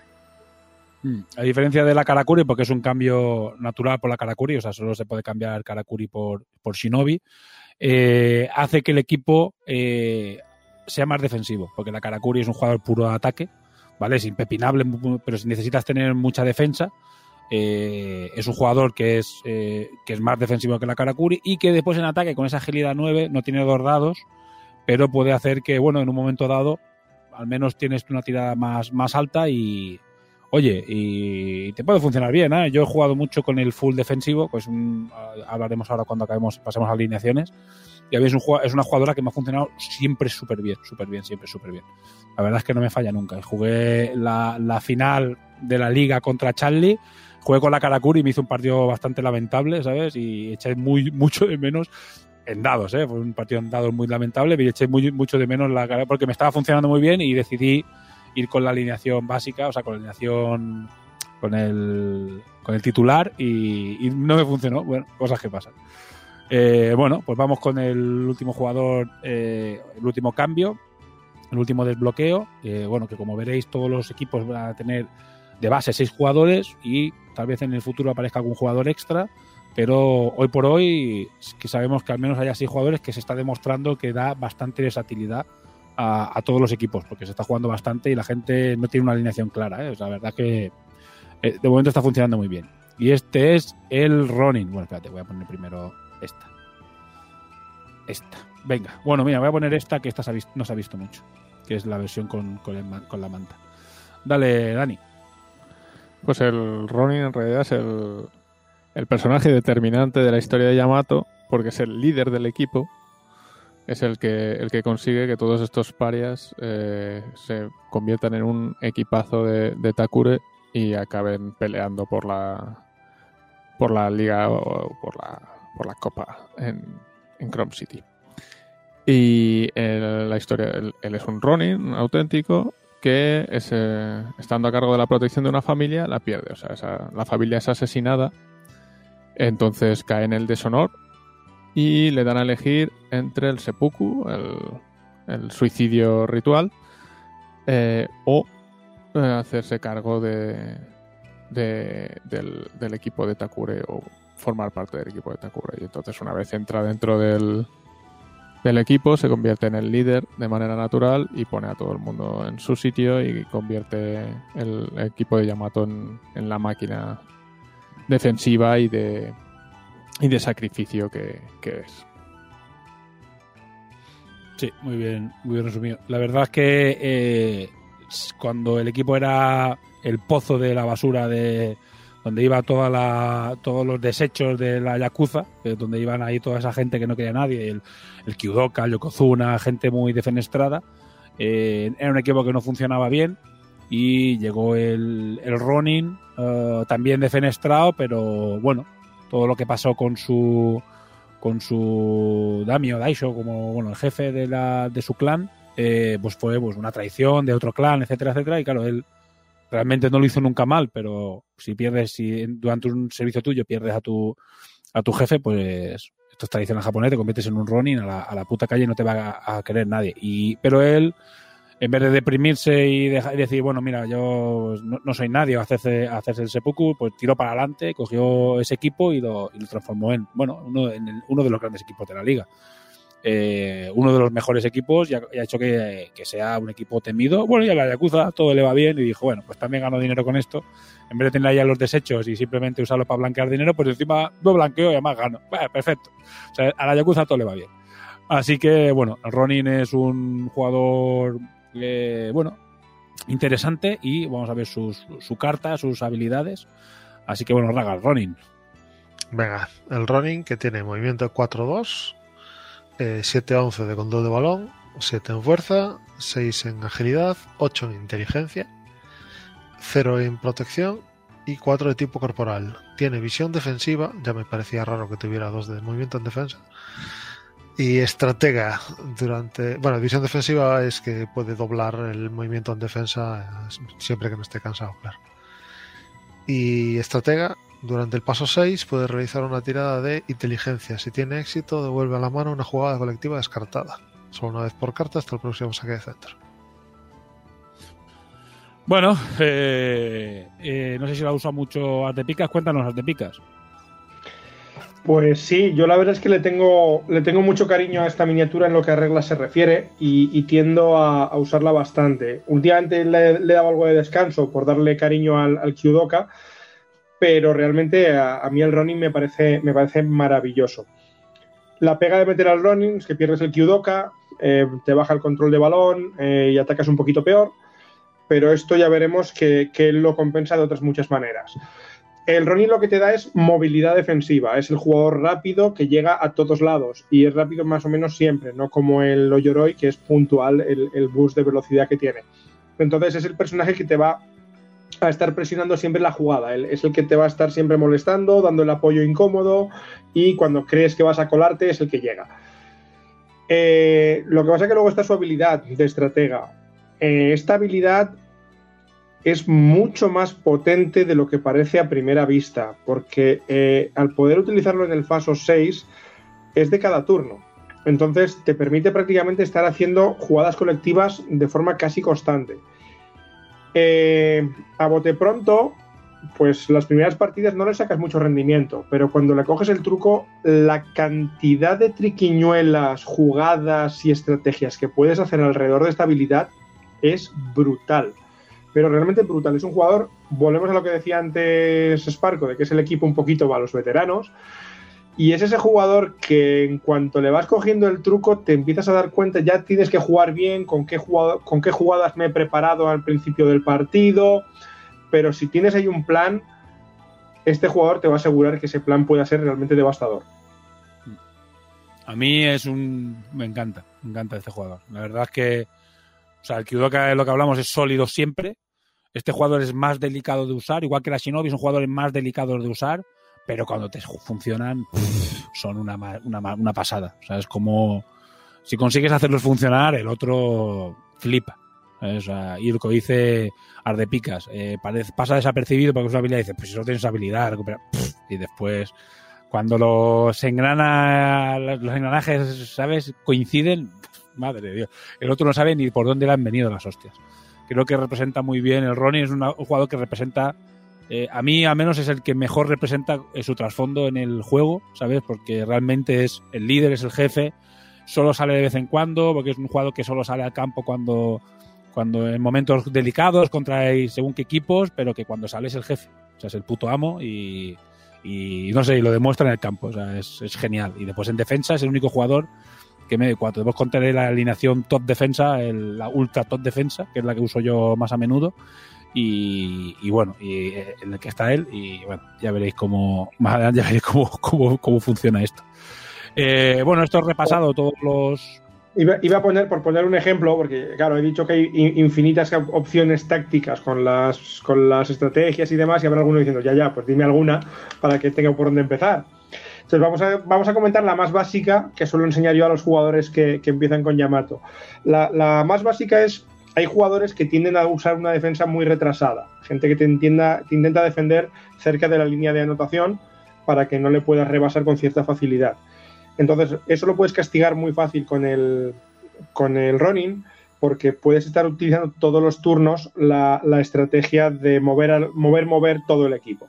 Entonces, si el otro se queda muy atrás esperando que tú adelantes a un jugador y luego cazártelo, se va a encontrar con que tú avanzas doble con todo el equipo, se queda atrás, avanzas doble con todo el equipo y para cuando te quieren meter presión, se puede encontrar con que tiene un, un, una avería porque no te puede defender cuatro jugadores que están tan adelantados. Sí. Sí, es que y te permite hacer muchas cosas guapas. Esa habilidad te permite hacer muchas cosas guays. Bueno, comentamos la habilidad, que es una cosa que nos hemos saltado, la, habilidad de los de Yamato, la voy a tener que buscar para leerla literal, porque no la había no la tenía preparada. La verdad es que eso me lo había, me lo había saltado. Así que bueno, leo la habilidad de Yamato, a ver si la encuentro, porque la cambié de página. Y la puse con las jugadas, con las habilidades. A ver. Si no lo voy a encontrar, esto va a ser un cachondeo. A ver. Uh, creo que ya, ya, me la ha saltado. Siempre lo verá. Bueno. Eh, a ver, momento, momento de, de poca agilidad eh, podcasting. Vale, habilidades de los equipos de la caja básica. Página 45. Venga. Yamato, honor inquebrantable. Cuando un jugador Yamato recibe un token de magullado, de magulladura, recibe también un token de habilidad de equipo. Uno de estos tokens pueden descartarse en el momento que desees para aplicar uno de los siguientes efectos. Tiene tres, tres posibilidades. Retira un token de suelo, ojo, que no puedes hacerlo si el jugador es el portal de balón, pero esta es la- realmente la, la- potencia que tiene ese token. Dale la vuelta a un token de fatiga a- que esté activo para, que, para desactivarlo. Y la otra es repite una tirada de inteligencia. Eh, bueno, estos efectos solo para aplicarlos el jugador que tiene el token, esto es evidente. Eh, bueno, comentando la habilidad de equipo, eh, la de la inteligencia y la del de este, la vas a usar cuando tienes varios tokens, ¿sabes? Cuando tienes, ese jugador tiene dos, dices, bueno, eh, o, o si es una necesidad importantísima, te encuentras con, con cualquier jugador y dices, no, no, es que necesito ahora mismo que, que recuperar la visión defensiva del Ronin, no necesito ahora mismo eh, tener la embestida del de este y puedes utilizarla, que está de puta madre. La de la inteligencia básicamente es para cuando aparezcan jugadores que te afectan mucha inteligencia, que seguramente el quinto equipo lo hace, o sea, putea la inteligencia y te obliga a hacer cositas y tienes que tener cuidado. Eh, ahora mismo no tiene aplicación, pero ya esto está, está hecho a propósito, tiene su función en el futuro. Y después tienes eh, la gran habilidad, que realmente es el uso el que vas a hacer el 90% de las veces, que es que se levantan los putos japoneses de los cojones. Están en el suelo y dicen, no, no, que no estoy a hacer así. No, no, que no estoy en el suelo, estoy aquí, toma, placaje. Y eso es lo que hace que sea un equipo Depende es que te hagan heridas y, son, y es un equipo que aguanta muy bien las hostias, con lo cual no siempre le acumula, le cuesta a veces acumular. A mí me pasa que a veces le cuesta acumular heridas, pero como te encuentres el equipo con dos o tres eh, magulladuritas en la segunda parte, estás muy jodido.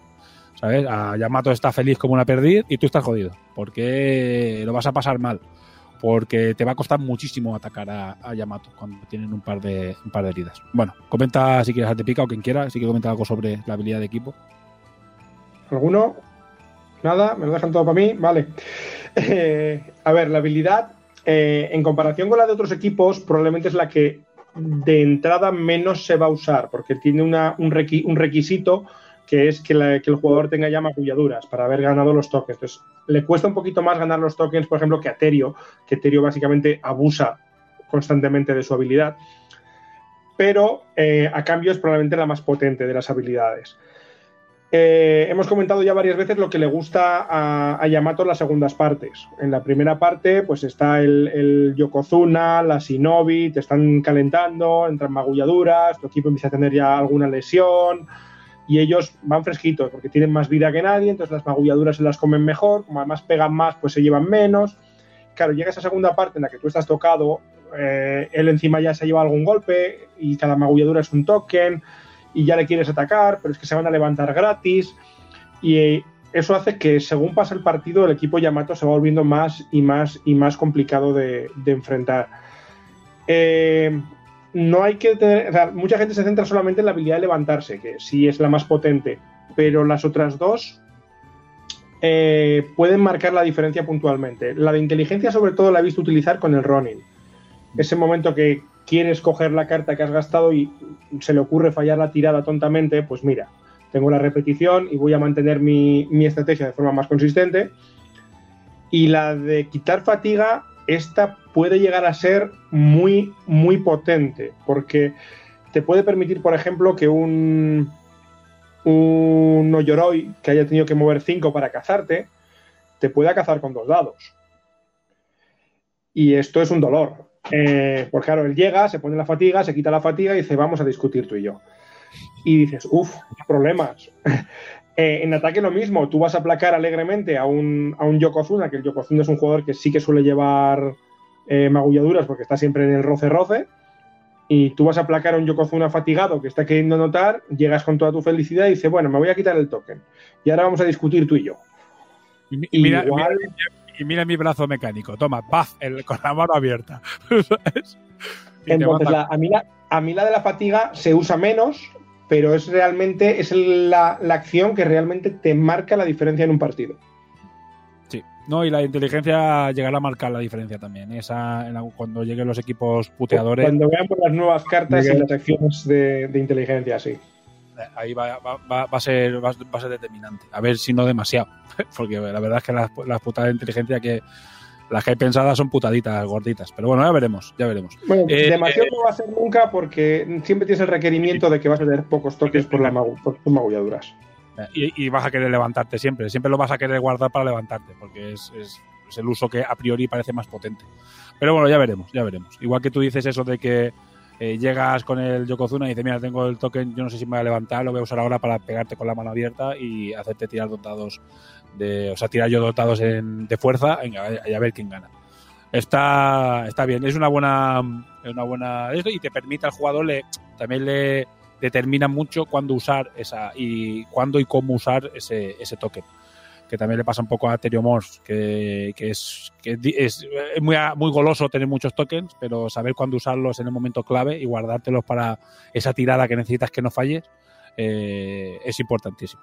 Bueno, pues voy a poner una cuña para dejar un salto y ya nos vamos a ir a, hablar de las jugadas individuales y ya repasar alineaciones y, ya un poco más la estrategia, porque aquí hemos comentado bastante cosas, pero no hemos entrado en las cartas, que las cartas también son, eh, bueno, eh, son parte de lo que hace diferente un equipo de otro y lo que hace muy diferente un equipo de otro.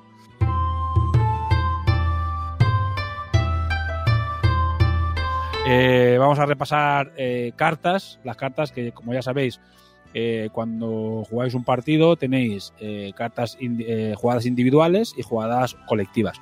Jugadas colectivas, el juego hay cuatro básicas y cuatro propias del equipo, que ahora repasaremos, y después del juego de mm, individuales, que son esos momentos inspirados de los jugadores, tienes nueve básicas y cuatro propias del equipo, que son bastante, bastante determinantes, que son bastante potentes por regla general. Así que bueno, vamos a repasar la primera carta individual. Ragar, lo dejo para ti. Pues eh, retirada ordenada, úsala al principio del paso 2. Eso, todos los jugadores que realicen presión pueden mover el doble de su movimiento defensivo. Los que lo hagan, un token de fatiga. Es una individual colectiva. Es una individual colectiva. Es una individual de corred y hace que todos se muevan. Eh, es bueno, es, eh, todos los jugadores están obligados a presionar, pero es una jugada que cuando te han placado a tu, has lanzado a un jugador solo, a lo loco, eh, te lo han placado y se te ha quedado la defensa muy desordenada. eh, bueno, para eso son Yamato. Ellos hacen retirada ordenada y mueven todo, pues imagínate, el, el Oyoroi 6, o sea, todos mueven un montón y se te colocan otra vez en línea y están preparados para, para defender.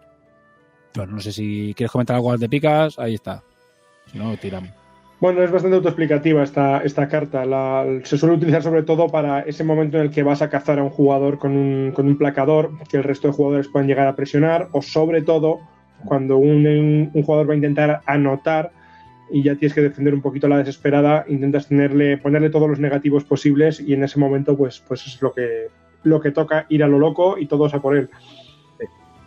Las, las jugadas eh, individuales son las de equipo son, son bastante bastante potentes, son bastante bastante potentes. Las nueve básicas son mucho más versátiles y sirven para muchas cosas, pero estas acentúan mucho la- las características del equipo. Bueno, siguiente carta individual, Por honor, úsala durante el paso 2 o el paso 6 de la activación.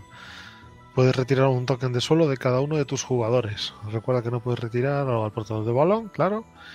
Y los jugadores que lo hagan reciben un token de fatiga. A la leídas todas parecen su- súper rotas. Dices, joder, qué habilidad. Bueno, pues eh, como puedes ver, le puedes usar en el paso, en el paso 6 eh, o en el 2. Es una opción táctica. Eh, normalmente lo vas a usar más en el paso 2, que lo, uso, me levanto y ahí ya hago mi acción. Voy a llegar fatigado, pero levantas a, a todo el equipo. Es la carta que quieres que te salga siempre y tenerla en la mano siempre. Bastante determinante. Haz de picas. Esta es la carta que, como has dicho tú, la quieres siempre al principio del partido en tu mano, porque te permite eh, levantar a los jugadores como si tuvieran eh, la habilidad de, equipo, pero sin tener que haber sufrido todavía ninguna magulladura. Entonces, los primeros ataques, si, si empiezas defendiendo ante estas inmagulladuras, no tienes habilidad de levantarte con tu habilidad y esto te permite solucionar ese problema. Mucho ojo con esta carta en ataque, porque muchas veces eh, como hemos dicho, Yamato tiende a percutir mucho. Si falla varios percutires y los jugadores van cayendo en serie, hay un momento en el que los puedes levantar todos e insistir en seguir percutiendo hasta que no quede nadie en pie. Por eso tiene, tiene ahí los, los pasitos. Es- Está guay, esta carta es, es importante también. Eh, vale, pues siguiente. Eh, venga. Experto defensor. Úsala durante el paso 6 en el jugador que acaba de realizar con éxito un placar. El jugador realiza una tirada de robar balón. Si es exitosa, retira el token de suelo y roba el balón. Si falla la tirada, no sucede nada. Otra, car- otra carta muy hardcore que depende de tirar el balón y normalmente los placadores, eh, lo Yoli por ejemplo tiene control de balón 6 y va a 6 porque no tienes los bonos cuando el robar, es robar el balón de un... Siempre lo vas a hacer de un jugador que está en el suelo eh, con el balón, así que no vas a tener ningún positivo, pero si te sale, usas esta carta y el otro se hace cacotas automáticamente. Sí, porque además no va a tener opción a enfrentarle la No, no, tirada. no, no, no, eso es, tira, es tirada gratis y si te sale, hasta luego. Haz de pica, no sé si te ha salido a ti esta carta en algún partido. Eh, sí, esta es la carta en la que no puedes confiar tu estrategia en ella, pero que la tienes y sabes que si sale rompes totalmente la estrategia del rival. Ese momento en que has conseguido cazarle, dices, bueno, lo que dices tú, va, voy a seises ya, pero es que si sale esta carta, el, el ataque rival se acaba, o sea, es, es fin. Y luego, probablemente, al Yamato que lo coge, hay que discutir contra los Yamatos, decirle, ahora dame el balón, entonces decir, tengo fuerza 8, discute conmigo. Bastante probable, bastante probable. Está, eh, lo que dice, muy puntual, pero si tienes suerte esa tirada de ese partido que te sale la carta, venga, experto placador, ahora mira, buenos días, saco un 3, Paco, venga, hasta luego. Esa, te acuerdas de la carta todo el resto del partido. Y eh, la última individual específica de Yamato, Carga suicida. Úsala al principio de la activación del jugador delantero. E- Ese texto está, eh, está por cambiar, ¿no? O, era delantero al final. Delantero. No, porque estas son las cartas que las he cogido de otros sitios, sí, no son las, las de... Ah, no, es delantero, que haya más No, despistado. no, no, está- está- me, me perdí. Está más despistado, sí, No, sí, no, sí. perdón, Ah. Eh, durante esta activación, el jugador debe realizar mover como primera y segunda acción. No recibes tokens de suelo durante esta activación. No vuelves al principio del segundo movimiento si el placaje es exitoso. Los jugadores defensores que realicen un placar con éxito no reciben token de suelo. Y fallas automáticamente todas las tiras de resistencia. y tan suicida. es la carta que le gusta sacar. o sea, la- la- quieres tenerla con el Yokozuna. bueno, la usas con el Yokozuna. Dice, venga, para Yokozuna. Es la carta del Yokozuna. O- o-. Sí, claro, porque y, a- y de paso, mira, dame tokens. Que, Sí. que me los pongo. Es básicamente un acumulador de tokens. Bueno, haz de pica. A ver, esta es la carta que, claro, yo como fan número uno del Yokozuna, es mi carta favorita sin duda alguna. Y es una carta que es terriblemente potente, pero que hay que usarla con cuidado. Eh, como su nombre indica, es una carga suicida, eh, la vas a utilizar cuando la situación es un poquito desesperada, pero básicamente bien utilizada te garantiza anotar, porque vas a pasar a través de todo, te vas a comer las magulladuras que haga falta, y cuando ya has dejado todo el mundo detrás, vas a decir, y ahora anoto sin ningún problema. Eh, el problema de esta carta es que si tienes al Yokozuna muy tocado y, llega mucha gente, pues son, son magulladuras que van a entrar y te lo pueden lesionar. Pero en principio, eh, sobre el papel, esta carta lo que te permite es pasar. Básicamente es, yo pongo mis lorzas por delante, señores, y ustedes apártense que mi barriga abre paso. Eh, al final es la carta que te guardas para esos últimos turnos, asegurarte que, puedes hacer ese esa última anotación, porque usarla muy pronto puede suponer que tu Yokozuna empiece a tener negativos. Sin embargo, si estás en los últimos turnos de la partida ya, juegas la carga suicida, pasas a través, anotas, pues como si lo lesionan ya, quiero decir, ya se acaba el partido y, y- y el Yokozuna se va feliz. La forma de defenderse de esta carta, yo también lo digo porque no solo hablar de lo, de lo bueno, la forma de defenderse de esta carta es No, si estás no cuentes esas cosas. si estás a 4 o 5 pulgadas, es no plaques. vale, y te vas para atrás. Bueno, eso ya, ya, ya ya parece bastante claro, ¿no? Porque realidad, claro, digo porque, bueno, o el, o el Yokozuna está muy mal o no te va a interesar placarle porque no lo o, te- está con 4 o 5, o sea, con 3, 4 magulladuras, o no te interesa placarle y te vas para atrás. Sí. Se te va a quedar seguramente la espalda, porque no lo habrás placado, pero a lo mejor tendrás otra oportunidad y ya, no habrá, y ya habrá usado la carta. A él tampoco le pasará nada, moverá a 8 pulgadas para adelante ¡eh! tranquilamente, pero bueno, es la manera. Eh, pero esta carta usada cuando está muy pegado a la defensa, al principio no, puedes, no, puedes, no tienes esa opción. O sea, estás obligado a placarlo y mirar de reventarlo. Pero también se pueden fallar. Es que esta carta depende de que te plaquen. Y si has ido por el hueco bueno, igual ni te placan. Y pasas así. Encima gratis. O sea, es espectacular esta carta. Eh, bueno, y venga, vamos con las colectivas. Primera colectiva. Venga, Banzai activa a los cuatro jugadores. Todos los jugadores que se muevan durante- durante esta activación reciben fatiga desactivada. Aumentan su movimiento en una pulgada. La primera activación es mover o levantarse todos los jugadores. Y la segunda, mover. Vale, esta es básicamente la, la- carta de mover, mover, pero mover una pulgada más, mover un poco más rápido. Y la diferencia es que sí, van recibiendo token de fatiga, que es desactivado. Que tú puedas decir, bueno, pues qué tontería. Pero cuando llevas ya bastantes fatigas, eh, duele esta carta. ¿eh? Esta carta duele mucho cuando llevas bastantes fatigas. Y si la quieres vol- volver a usar y el- si el ataque, si has usado esta carta y el ataque se alarga mucho, hostia, esa fatiga duele mucho. ¿eh? Esa fatiga desactivada acaba, acaba doliendo mucho. Al principio del partido, al principio de la activación está muy igual porque no fatigas a nadie. O sea, técnicamente nadie pierde sus habilidades, pero te carga mucho, si, la, si se alarga mucho el, el ataque, te carga mucho de. te carga bastante. Claro, comentarios al respecto. A ver, de, de todas las cartas que hay de mover, mover, que tienen creo que todos los equipos, incluso ahí la, la general, es la más complicada de usar, porque esa fatiga que reciben todos los jugadores luego pesa muchísimo, como bien acabas de decir. Eh, pero a su vez, esa pulgada extra que ganas de movimiento puede ser una verdadera salvajada. Así lo dejo caer, pero eh, hacer una carga berserker de estas con Banzai implica que el Yokozuna mueve 10 pulgadas no pudiendo ser placado. Entonces, si te cogen en un momento dado que estás muy pegado en defensa, es, es una cosa que va a pasar como un tren por encima y no vas a poder hacer nada para pararlo. Eh, la verdad que sí. Los combos. Bueno, el siguiente. Preparar la defensa. Eh, tres jugadores. Solo puede usarse cuando el jugador portador del balón tiene un token de suelo y no estás obligado a activar al jugador portador. Todos los jugadores activados mueven y los jugadores activados mueven. Vale, esta es una carta muy específica de Yamato. Rompe la regla de que cuando haces una colectiva debes o- siempre activar al jugador portador. En este caso no, y es para que actives a los otros tres jugadores, evidentemente, y los usas para recolocarte.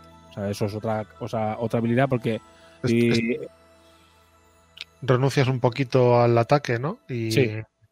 y te preparas para, sí, lo que dice la carta. Eso. Y te preparas para la defensa. Y no te cansa, que eso está curioso. Y no te cansa, efectivamente. Bueno, eh, a repicas. Poco que decir aquí. Eh, la, la gran gracia de esta carta es efectivamente que no te cansas y es una carta que, si bien de entrada no vas a querer utilizar, eh, está bien tenerla en tu mano para ese momento en el que tú estás percutiendo como buen Yamato, te sale mal la tirada, te caes al suelo, vas con el segundo jugador, percutes, te vas al suelo y dices, uff, el resto de jugadores los tengo un poquito alejados. Pues venga, jugamos la carta, me recupero la posición, me acerco para que alguien pueda coger el balón y seguir con, con- con la manía de seguir percutiendo todo lo que se mueva. Es básicamente la salvaguarda para cuando tu jugada de ataque falla. Eh, de- representa, representa muy bien, yo creo, el, el cómo funciona Yamato. Yo ataco, ataco, ataco, pero en el momento que me robes un balón, yo ya voy a estar. Yo, me, yo me coloco muy rápido. Que Pago somos el equipo que mejor defiende de- del juego y yo ya, voy a estar. Aunque solo, solo sea con tres, voy a estar colocado rápido. Y representa un poco esa coordinación que tiene el equipo. Vale, siguiente. Kyudo solo puede ser usada si el portador es el jugador medio melee. Activa dos jugadores. Todos los jugadores activan mover como primera acción. Y como segunda acción, el portador pasa con un más 2 a la tirada de control de balón y modificadores por distancia. Y el receptor recibe el balón, realiza un movimiento con dos pulgadas adicionales.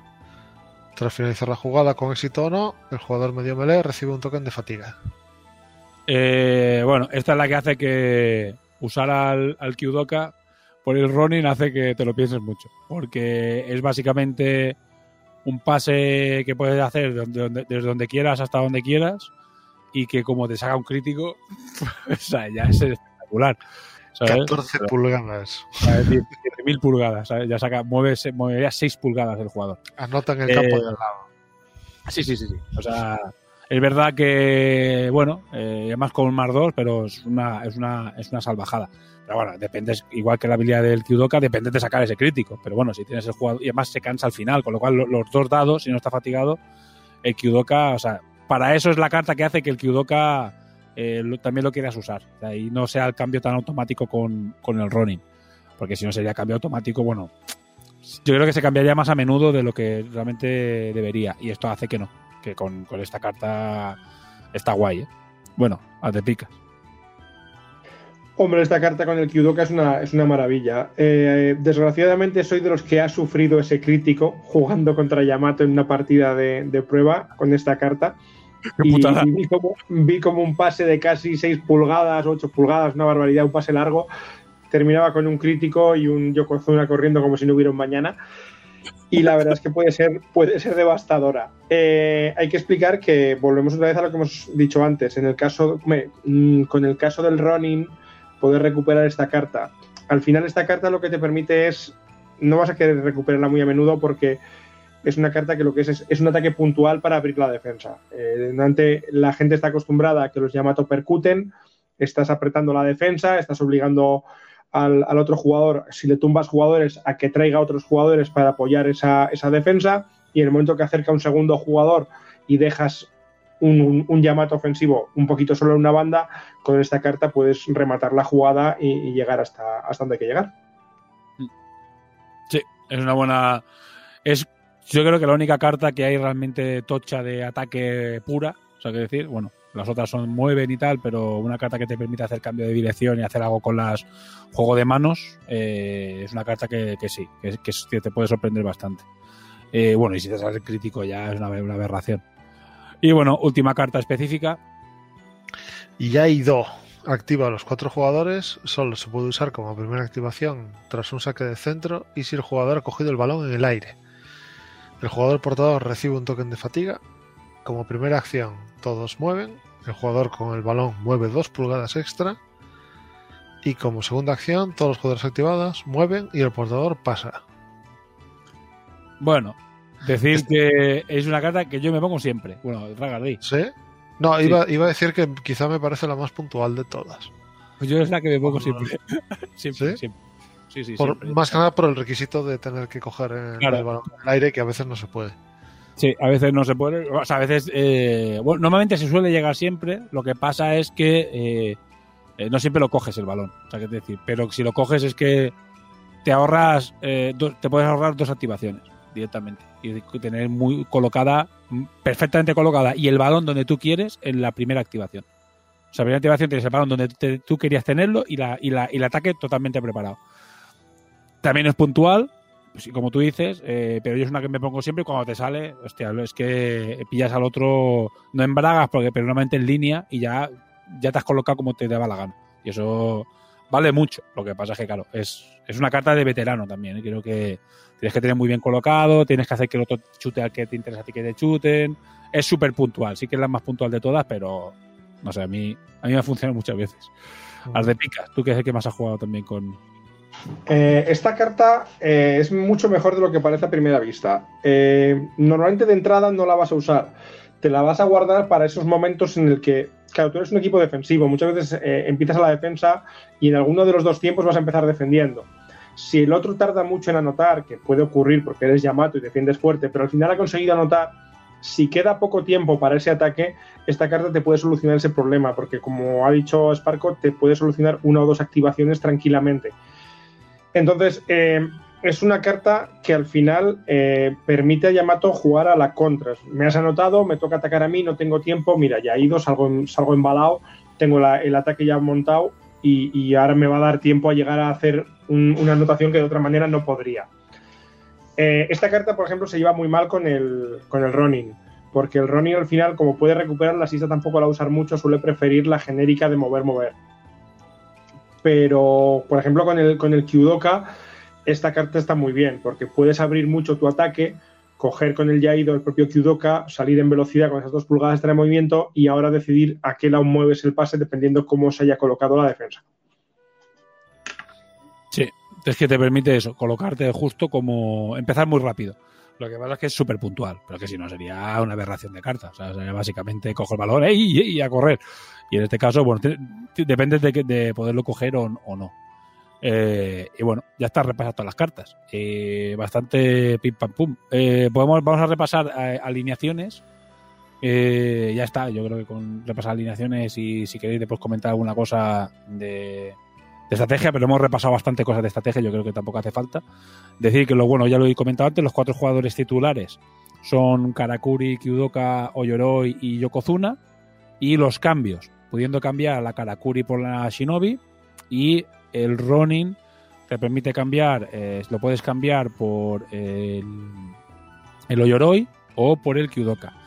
Yo una eh, jugué toda la liga hasta el, último partido, como he dicho antes, eh, que usé la titular y no me fue bien, pero buena suerte con los dados, pero no me fue bien la jugada y eso fue por cambiar en el último partido. Y, y yo siempre y usé eh, la que yo llamo la, la versión ultra defensiva del, equipo, que es cambiar al, al Kyudoka por el Oyoroi y la, y la Karakuri por la Shinobi.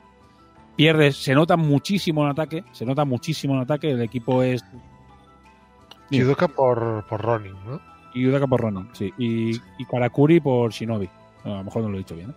Vale. Por, Y, por Oyoroi dijiste, pero no tenía Ah, por. Oyoroi no, no, no, por Oyoroi no.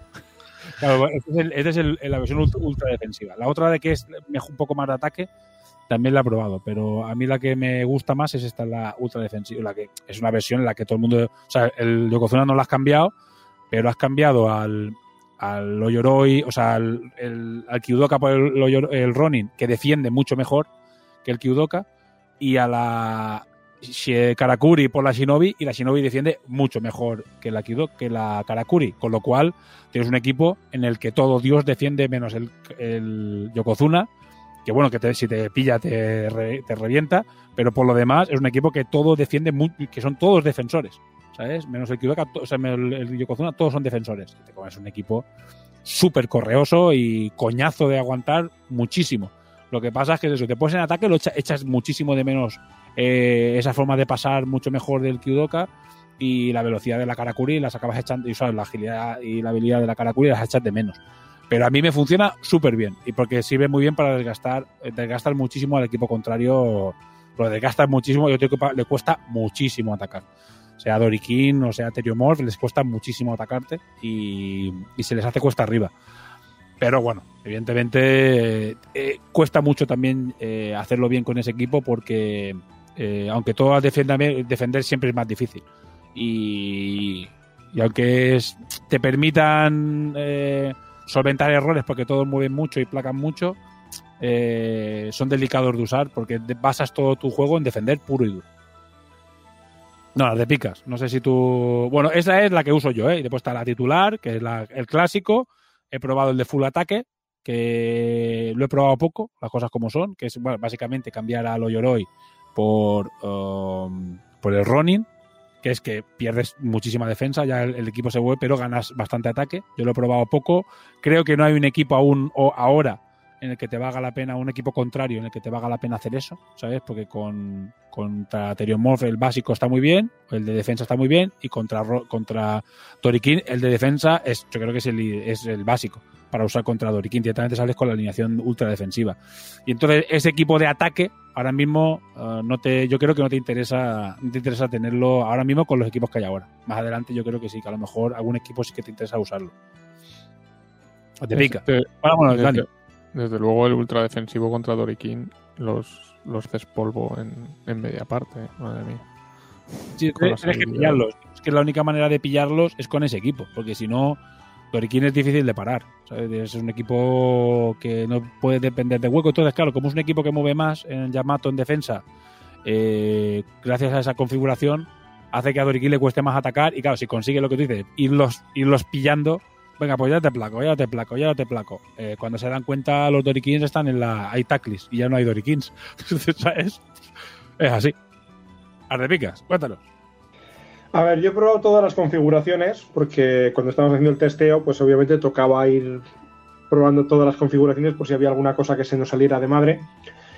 Eh, yo diré que la que más me gusta a mí, o por mi estilo de juego, porque al final todas me parecen igualmente viables, pero luego cada uno tenemos nuestra forma de jugar. Yo al final suelo tender a cambiar al, al Kyudoka por, por el Ronin, porque me gusta la capacidad que tiene el Ronin de darme, de darme jugadas de equipo y ese movimiento está en defensa. Entonces soy algo más defensivo, no puedo abrir balón bien a las bandas, me la tengo que jugar mucho con, con alguna carta que me dé rerolls, lo cual me hace sufrir un poquito en ataque, pero me parece más consistente el equipo para mi forma de jugar.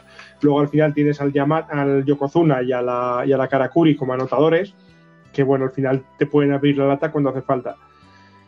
Eh, pero todas son perfectamente viables. Ahora lo de la, de la full defensa. La full defensa es un, es un dolor de, narices para el rival, porque realmente la potencia defensiva que tienes es un equipo prácticamente de fuerza 8. Eh, bueno, menos, la Shinobi que es fuerza 7, pero te placa con dos dados, tampoco le preocupa mucho. Con dos jugadores que te están eh, haciendo que entren magulladuras adicionales, como son el Yokozuna y la Shinobi. Entonces, al final, el full defensa lo que hace es te destroza a base de percutir y de placarte fuerte en defensa. Mm, antes sueles intentar llegar con un 0-0, un 1-1 a la primera parte y en la segunda parte, pues contra Taclis, que fácil se juega. Eh, y luego está la que has dicho tú que no te gusta, que es la full offensive. Eh, y yo, sin embargo, he tenido bastante éxito con esta. Y especialmente, curiosamente, contra Dorikin.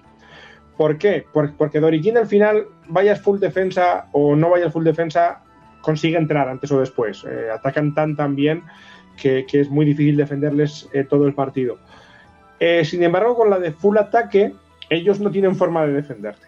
Eh, porque con la de full ataque sigues teniendo fuerza suficiente para percutirles de tal manera que en ataque, les va, si quieren defenderte, les va a doler y van a llegar muy mermados a la segunda parte. Y en defensa, bueno, has perdido al, al, al, pero realmente la diferencia entre el Oyoroi y el, y el, lo diré, el Ronnie en defensa contra, contra los Dorikin no es tanta, porque sí, no tengo dos dados para pegarte, pero es que son Dorikin, no tienen fuerza, no solo necesitan el segundo dado para tumbarlos, y mientras que el, el Ronin se puede mover cuatro constantemente. Entonces ese movimiento extra del Ronin constante me permite igual llegar mejor que el Oyoroi, y no tengo, no echo de menos el segundo dado del Oyoroi tanto contra un equipo que no tiene tanta, tanta capacidad. Mm. Yo no, yo digo que no me gusta, yo digo que no lo he usado, que no lo he usado lo suficiente como para tener una valoración realmente de haber jugado ocho partidas, lo he jugado dos o tres veces. Yo no tengo esa configuración tan uh, interiorizada. Además, me centré mucho en la defensiva. Probable, probablemente es la, la configuración más difícil de jugar y probablemente más para jugador veterano, ¿eh? porque ya tienes que llevar el running que hay que llevarlo fino, tienes que llevar la, la Shinobi que hay que llevarla muy fina, eh, la estrategia propia del equipo ya no tiene ese, placador bestia como es el, el Oyoroi, eh, pero a cambio tienes otras cosas que, que son menos evidentes, pero, pero que son muy potentes. Yo creo que es una configuración que según se vaya cogiendo la gente experiencia se va a ver más. Se va a ver más, sí. Bueno, a ver, que tampoco hay muchas combinaciones. O sea, hay básica y en casi todas hay tres alineaciones o cuatro como mucho y, bueno, y, pero la, la, lo interesante es que al final cada, yo creo que cada alineación cambiar un jugador cambia mucho el estilo de juego de, del equipo, pese a que las cartas son comunes. No, no es que un jugador aporte cartas nuevas, sino que las cartas siempre son comunes, pero solo las habilidades de los jugadores y cambiar unas cosas por otras hace que el estilo de juego pueda cambiar muchísimo, muchísimo. ¿eh? O sea, a mí eso me sorprende de que con poquitos jugadores ha conseguido que haya que se consiga cambiar bastante el estilo de juego eh, solo cambiando un jugador. Y eso yo que sé, está guay. Mola. Eh, y bueno, no sé si queréis comentar alguna cosa de habéis jugado con ellos, habéis enfrentado los, los otros, pues nosotros hemos que manda mucha turra, es que nosotros somos jugadores Yamato, vamos, yo he jugado con todos, ¿eh? Pero, pero jugadores Yamato hemos jugado yo solo con, con, con, diferencia con los que más he jugado. No sé si queréis comentar alguna cosa a los demás. Dani o Ragar. Comentar, ¿eh? Pues, eh, hombre, yo ya, con Yamato seguramente es con lo que menos he jugado. Los he jugado yo dos o tres veces y creo que los... Y en contra creo que solo una igual. No, no, casi no coincidí con ellos en las ligas. Y, y, pero, pero siempre es un equipo que me ha dado mucho miedo. Porque los veo moverse, moverse tanto en defensa eh, que me cuesta muchísimo, me cuesta muchísimo entrarles. Y además tú, tú que eres jugador de Oriquín. Sí, Sí, sí, sí. Eso lo acentúa también. es que me dan miedo Bueno, esos gordos. Jugué, jugué- jugué un poquito de todo, ¿no? Pero bueno, sí, justo, justo, justo cuando estás jugando con Dory King y, y te, y, y piensas que me va a tocar Yamato, dices, madre mía. Vamos ¿a a ver, voy? vamos a ver, ¿A dónde vamos a ver la enfermería. dos y tres heridas? Sí, vamos, a, vamos a ver la enfermería bastante a menudo. Vaya. To- Todos escondidos detrás de Kai, es la respuesta. Bueno, Dani, aquí. No, a mí, a mí la vida no, no me está permitiendo disfrutar de las ligas y, y todas estas cosas. Yo probé el protojuego al, al principio y a partir de ahí me he dedicado a otras, a otras cosas. Incluso, incluso a otros juegos y a otros trasfondos. verdad. Otros movidos. Eres y a, otro- otros universos. He, he andado de universo en universo y bueno, pues he sido ascendido, Sí. he sido ascendido en el, en el trabajo más o menos, técnicamente, y, y- y me han jodido la vida. y la pandemia con los chiquillos en, en casa, pues claro, no, no- da para más. todo llegará. Al final se ha jugado, o sea, no se está jugando, se está jugando, ya se ha jugado mucho por lo que debería ser, porque el juego no está, en proceso, ahora se mandan las miniaturas a Polonia y ahora se, empezará, se pasarán los archivos definitivos y se ha jugado muchísimo. Y lo que se ha jugado ha sido de puta madre porque nos ha ayudado sobre todo a dejar los tres equipos muy bien equilibrados. Eh, se ha demostrado que en los partidos, el partido de liga, tal y cual, sea, la gente dice "Es que los Dorikins, los Dorikins, bueno, pues en la liga grande, que es la de la, la española, porque en la otra solo había seis jugadores, han quedado los tres primeros Teriomorfos y el, y el cuarto y el quinto Yamatos. Y después ha ganado la liga el otro, que eran tres Dorikins, donde creo que han quedado los equipos bastante, bastante equilibrados y cada uno con su estilo bastante diferente de, de juego y diferenciados además, o sea que yo estoy contento, porque aparte van a ayudar a que los equipos que vienen ahora, el cuarto y el quinto equipo, van a, van a estar basados en el equilibrio que ya traen estos tres, con lo cual ya saldrán más saldrán equilibrados. No vamos ahora a volvernos locos porque, eh, digamos, el juego, lo que, lo que hay ahora, el core, digamos, más Dorikin, ya está bastante equilibrado. Y todo lo que salga ahora, pues vamos a, vamos a utilizar ese nivel de equilibrio para intentar que todos los, el cuarto y el quinto salgan lo más parecidos posibles, en equilibrio. Bueno, también, también destacar que, esa facilidad de jugar en, TTS es, parte del objetivo que se tenía, que era que, fuera un juego ágil y rápido, que, en TTS ya, va a ser más lento que, en la realidad, porque siempre TTS cuesta un poco, estás un poco empanadillo, coges un, un, jugador, se te escurre, haces el torpe un poco, ¿no? Intentas no liar la gorda cuando, cuando coges en físico va a mejorar. Eh, entonces todo, todas esas partidas de, de TTS reflejan que el, que el juego es ágil, que era lo que se buscaba, Mm. y que cuatro jugadores son suficientes, dan bastante juego, tienen bastante complicación, pero a la vez se, se puede jugar muy ágil en- y, y que va a mejorar cuando, cuando llegue encima a las mesas. Bueno, yo quería añadir dos cositas, una al respecto de esto, y es que eh, los que lo hemos podido jugar en mesa, eh, el juego gana muchísimo. La, la velocidad y agilidad del juego en mesa es para mí uno de sus puntos fuertes, que igual la gente que lo ha probado en TTS, pues, pues tiene una sensación de que el juego es más lento de lo que en realidad es. Eh, en cuanto a lo del equilibrio, pues como bien ha dicho Sparco, la liga ha, sido, ha demostrado que hay bastante equilibrio. Yo creo que hay un equilibrio entre los tres equipos muy, muy, muy bien compacto, muy, yo creo que está bastante sólido ahora mismo el, reglamento. Eh, sí es cierto que eh, varias personas me han comentado eh, sobre el equipo Yamato, que joder, parece el más flojo de los tres al principio, además la liga, nada, no confundirse. Eh, el equipo Yamato puede dar una sensación de debilidad al principio, porque las primeras partidas se suele jugar solo media parte. Y como hemos creo que comentado bastante hoy, cuando juegas un partido completo, el equipo Yamato es ese equipo que va mejorando según pasa el tiempo, mientras que los demás equipos pueden ir perdiendo fuelle debido a las lesiones. Entonces, eh, si alguien ha tenido problemas porque hemos jugado media parte y es que el Dorikin parece imparable, el Dorikin parece imparable a media parte. El, equipo de Taklis que va a sacar la segunda parte es bastante más parable. Entonces, calma con eso a la gente nueva que pueda encontrarse con la situación y decir, es que parece que el Yamato, no, no, el Yamato está perfectamente equilibrado al nivel de las otras dos facciones, ya os lo puedo garantizar. Sí, seguramente como defender es lo más difícil del juego, eh, sea un equipo un puntito más para gente que, Que le, que le mole los hardcore, ¿sabes? Que diga, no, no, yo quiero jugar. O sea, es un, un poquito más de veteranos, creo yo. Alguien que empieza, pues yo si tuviese que empezar y ya se ha comprado los tres, porque la gente, la mayoría, tiene los tres equipos en. Los veis que tienen los tres equipos, y empieza con Teriomorph, sobre todo con Teriomorph, que es el equipo más equilibrado de todos. Además, ya está hecho así, para que sea equilibrado, lo hace más o menos todo bien. Lo hace todo bien, y punto. Nada súper bien, pero todo bien. Y después ya, ah, si quieres flipar, te empieza por Dorikin. Y el último que le recomendaría, usa Yamato el último. Porque es el más difícil de usar, porque se de- dependes de la defensa. Y tienes que tener el juego muy interiorizado para jugar a, partir de la defensa, que es como se juega en el rugby. Eh, un equipo es bueno cuando defiende bien en rugby. Y, pues, cuando la defensa es, es- lo primero que se construye para poder atacar, tienes que empezar a defender.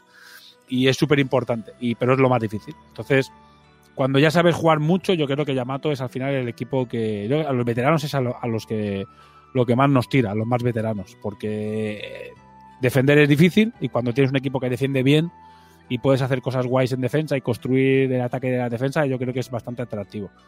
Pero bueno, eh, al final también va en gustos, porque al final hay gente que le gusta la estética japonesa. Los franceses, por ejemplo, tienen mucha manía la estética japonesa.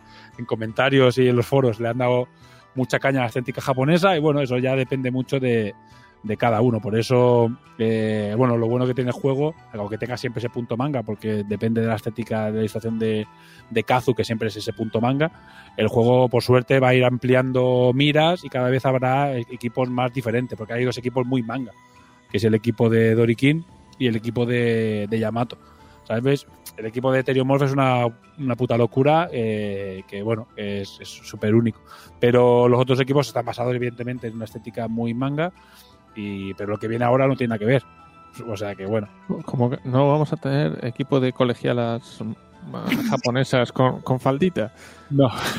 Dece- la decepción. La decepción. Vamos, vamos a intentar sexualizar lo mínimo posible. Que ya nos han caído hostias por unos tacones, por unos tacones que aparte es cosa de Kazu. O sea, que decir, ya nos han caído hostias a punto de pala. O sea, por unos. Todo el mundo lleva zapatillas y hay unos tacones. Y Pobre, Kazu, pobre Kazu, no tendría ni idea de, de dónde se metía, de en qué no sabía, se no sabía lo que le pasaba a los jugadores de Infinity por la cabeza. No lo sabía. El tacón táctico. Madre mía. Aparte, tiene todo el sentido del mundo. Ya lo explicaremos cuando llegue. Bueno, lo explicar, me lo voy a guardar en la explicación para cuando lleguemos a, a Teriomorph. Pero cuando llegue a Teriomorph ya lo explicaré eh, porque es bastante. Tiene todo- mucho sentido. Pero a la gente, como le mola mucho el salseo, pues bueno, pues ya, lo, ya no tan caña por eso. Pero bueno, es igual. Va- Van en automático. Ven una, una miniatura femenina y ya le miran a los pies. Ahí, ¿lleva tacones o no lleva tacones? Cosas, cos- cosas que has importado del juego de Infinity, pues ya sabemos, las tiradas enfrentadas y el tacón táctico. Y el tacón táctico. y, y- y un tacón táctico. A mí me, No, a mí no, me llamó la atención que la gente sacara tanto de quicio lo del tacón y nadie comentara nada sobre los pollos. Ah, sobre, Pues sobre- eso, mucho sobre- más, a lo mejor. Claro, es verdad. Nadie, nadie me ha preguntado de dónde viene el pollo, nadie lo ha preguntado. ¿eh? La gente ya lo ha interiorizado también como, como parte del juego y, sin- sin- y no viene. Y no sé por qué, ¿eh? no viene. Nadie lo ha preguntado. Bueno, tampoco tiene mucho ¿sabes? misterio, pero. No sé. Bueno, yo, yo el otro día aquí en, en la, en la asociación nuestra de aquí oí a un, a un- a uno que ha probado el juego, que está, que está esperando también para, para, jugar, eh, que aquí están jugando, no, al juego ese del balón del pollo. Tiene reglas, ¿eh? El pollo tiene reglas, las reglas están escritas, ¿eh? Irán en el, irán en el pack de. Y yo yo, tengo, yo no las he probado, las escribí, pero tengo ganas, como ahora hay que probar lo, lo serio, digamos. Pero esas reglas están escritas y son es súper sencillo, ¿eh? El pollo funciona y yo creo que tiene que ser súper divertido jugar con el pollo. Se puede jugar técnicamente, va a haber un mod de torneo para, y mod de partido para que quiera jugar en vez de balón con un pollo. Con una gallina. Se va a ser así. Locura, ¿eh? Cosas que pasan. Pero bueno, parece que cada comunidad tiene ahí su- sus cositas. A los franceses les costó entender la broma de Tacli. Ah, sí, sí. Bueno, pero fueron muy graciosos, ¿eh? Porque al final Pero se les fue la puta olla de una manera al final. Esas fotos, esas fotos, esos montajes que hicieron con el tag de Hello Kitty, no sé qué, empezaron a correr por el foro de Infinity, ya, una puta locura. Cuando salió la Karakuri nueva, la de Infinity, empezaron a poner el Tacli, no sé qué, una serie de olla, tío. Ya en el foro de Infinity ya la llamaban a la Karakuri nueva la novia de Tacli, de, del futuro. Y decía, madre mía, se les ha ido completamente la pinza ya. ¿Sabes? Ya estamos haciendo crossovers ahí a muerte, tío, ya ves. Pero una locura, la verdad es que, que mola. Al final, la- para tener una comunidad relativamente pequeña, porque, coño, hay 400 bakers. O sea, hay 500, pero de que hayan transformado. Finalmente, en el Baker Kit hay 410. Entonces, hostia, 400 es una comunidad pequeñita, pero, joder, está ahí creciendo. El competitivo yo creo que ayuda mucho a, a que haya ese salseo y, ese, y esa moronidad. Solo hay tres equipos, que también es un hándicap. Y, bueno, en seis meses habrá más. Así que... Seis meses. y para las ganas que tenemos de que pasen esos equipos ya por mis manos. Sí, no, bueno, pero eso vais a tener que esperar. Yo tengo mucho trabajo ahora. tengo mucho trabajo. Va primero diseño y Ay, después va ay. testing. Sí, sí, pero bueno, ahora se hacen las cosas de como se pueden. Eh, pero bueno, lo importante, el importante es tenerlos diseñados. El equi- los equipos están escritos, ¿eh? O sea, te, ya te lo digo, te picas. Los equipos están escritos. Está escrito el trasfondo, o sea, está boceteado el trasfondo, pero es lo importante, te- ya se, ya se pasará limpio cuando se pueda.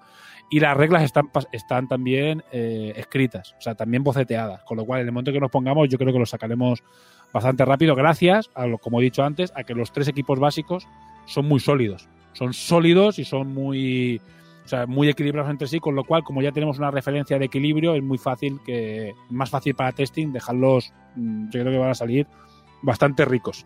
Y el- la entrega de Kickstarter, de ese Kickstarter, el segundo va a ser bastante rápida, porque básicamente esos equipos ya estarán hasta con el molde hecho, si todo va bien, si no pasa nada raro por el camino, y va a ser mm, Kickstarter, pa, pa, pa, pa, y, y ponerse a fabricar, no habrá ni que seguramente ni que pedir cosas fuera, así que yo creo que va a ir bien. Bueno, pues nada, chicos, ya si queréis añadir algo más sobre Yamato, The Best, no hombre, uno de ellos. A mí me gustan todos, ¿eh? yo los quiero a todos y por igual. Eh, pero me mola mucho que ya me han puesto el mantildado de Yamato Pro Yamato. Y bueno, y por seguir un poco, un poco el cachondeo. Eh, pues nada, eh, hasta aquí el primer monográfico de equipo, donde hemos dado un buen repaso a Yamato, el primer equipo de Takure. Ah, bueno, ya lo he dicho antes, pero bueno, lo recalco, es el primer equipo que se creó en reglas, el primer equipo que se diseñó en estética y el primer equipo, la Karakuri en este caso, que se dibujó. Eh, así que es la base de todo, de todo Takure, todo nace de Yamato. Y, bueno, son el equipo más, más, más veterano de todos. Eh, y espero que, bueno, que pues, aunque le pasen muchos años por encima, eh, aguante siempre en el candelero. Yo creo que sí, pero bueno, ya lo veremos con, en el futuro. Eh, bueno, en el próximo programa eh, hemos hecho tres programas, bueno, cuatro programas de entrevistas, o sea, primero no, pero después tres programas de entrevistas con gente de la comunidad. Ahora hemos empezado a hacer, vamos a quitarnos de encima, quitarnos de encima entre comillas, hacer los tres monográficos, a la que ya tendremos todas las miniaturas y lo tenemos todo hecho ya. El próximo eh, programa del mes que viene también va a ser un monográfico y entraremos en Teriomorphs y decir por qué el puto gorila da tanto asco. ¿Sabes? Va a ser el, el monográfico del gorila y por qué da tanto asco el gorila. Pero sí es el mejor. Sí, se, van a, se van a caer muchos mitos ahí con, con el trasfondo sucio de. Se van, a de- caer, se van a caer mucha, hay mucha gente que se va a llevar sorpresas con el trasfondo de, de Teriomorphs porque no se ha visto el trasfondo jugador por jugador, se van a llevar bastante, bastante. Van a ver que esas estrellas por detrás, bueno, tienen sus cositas. podri- eh, podrida, gente podrida. Gente un poco, un poco chunga. Eh, pues nada, y bueno, intentaremos hablar con alguien igual que ha venido desde Picas a echarnos una mano, Rajar, que Rajar también a ver si puede estar en Dory Kings y hablaremos también con, con Amos Happy, que Pago es el, el World Champion, ¿sabes? Y podemos tener a varios jugadores de Dory Kings y a ver si la semana que viene, bueno, el mes que viene pues está Charlie, algún otro jugador Teriomorph y bueno, tener un poco de, de variedad, porque si estamos Artepicas y yo, bueno, yo tengo que estar poco joder, pero si está Artepicas va a, estar, va a ser todo como debate. No, no, porque yo también lo haré, ¿eh? yo seguramente. Y con uno yo creo que bastará, pero bueno, ya veremos qué pasa, porque esta semana, así este mes ha sido, bueno, gracias a, a Artepicas y a Ragar, que han venido así un poco de, de sopetón, sobre todo Ragar, que ha sido avisado una hora antes de, de empezar a grabar, ¿sabes? Estaba yo empezando a hacer la cena y. Hostia. Sí, sí. Y a Tepica también lo avisaron en el último momento, pero, joder, así como íbamos muy en modo automático y dicho, hostias, conviene que esté alguien que no sea solo yo, que esté jugando con Yamato. ¿Sabes? ¿cómo lo tienes hoy? Sí, perfecto, para, para la saca.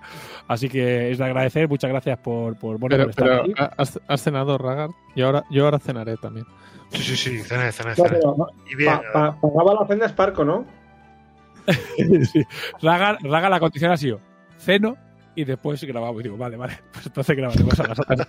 Has, has hecho, has hecho bien. Buena lección. porque me ha venido bien porque has podido venir tú. Así que bueno.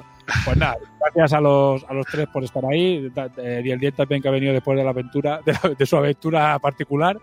Ha sido todo atropellado, pero está bien quitarse de encima, bueno, quitarse de encima, hacerle grabarlo cuando toca, porque entonces ya no te descuadran fechas y ya no se te juntan con otras historias y lo sacas cuando debes sacarlo. Así que bueno, muchas gracias, eh, Ragar, Nada, a vosotros. eh, As de Picas, Jonathan, Un placer, como siempre.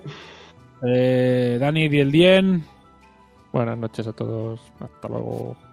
Bueno, y de quien nos habla Sparco, un saludo a todos. Recordad de seguirnos en nuestras redes sociales, tanto en arroba hora crítica, que es donde hacemos todo el tema del podcast, los que estáis escuchando esto, y también en arroba Takure, en Twitter, Facebook e Instagram. Y bueno, un saludo y nos vemos en el próximo programa.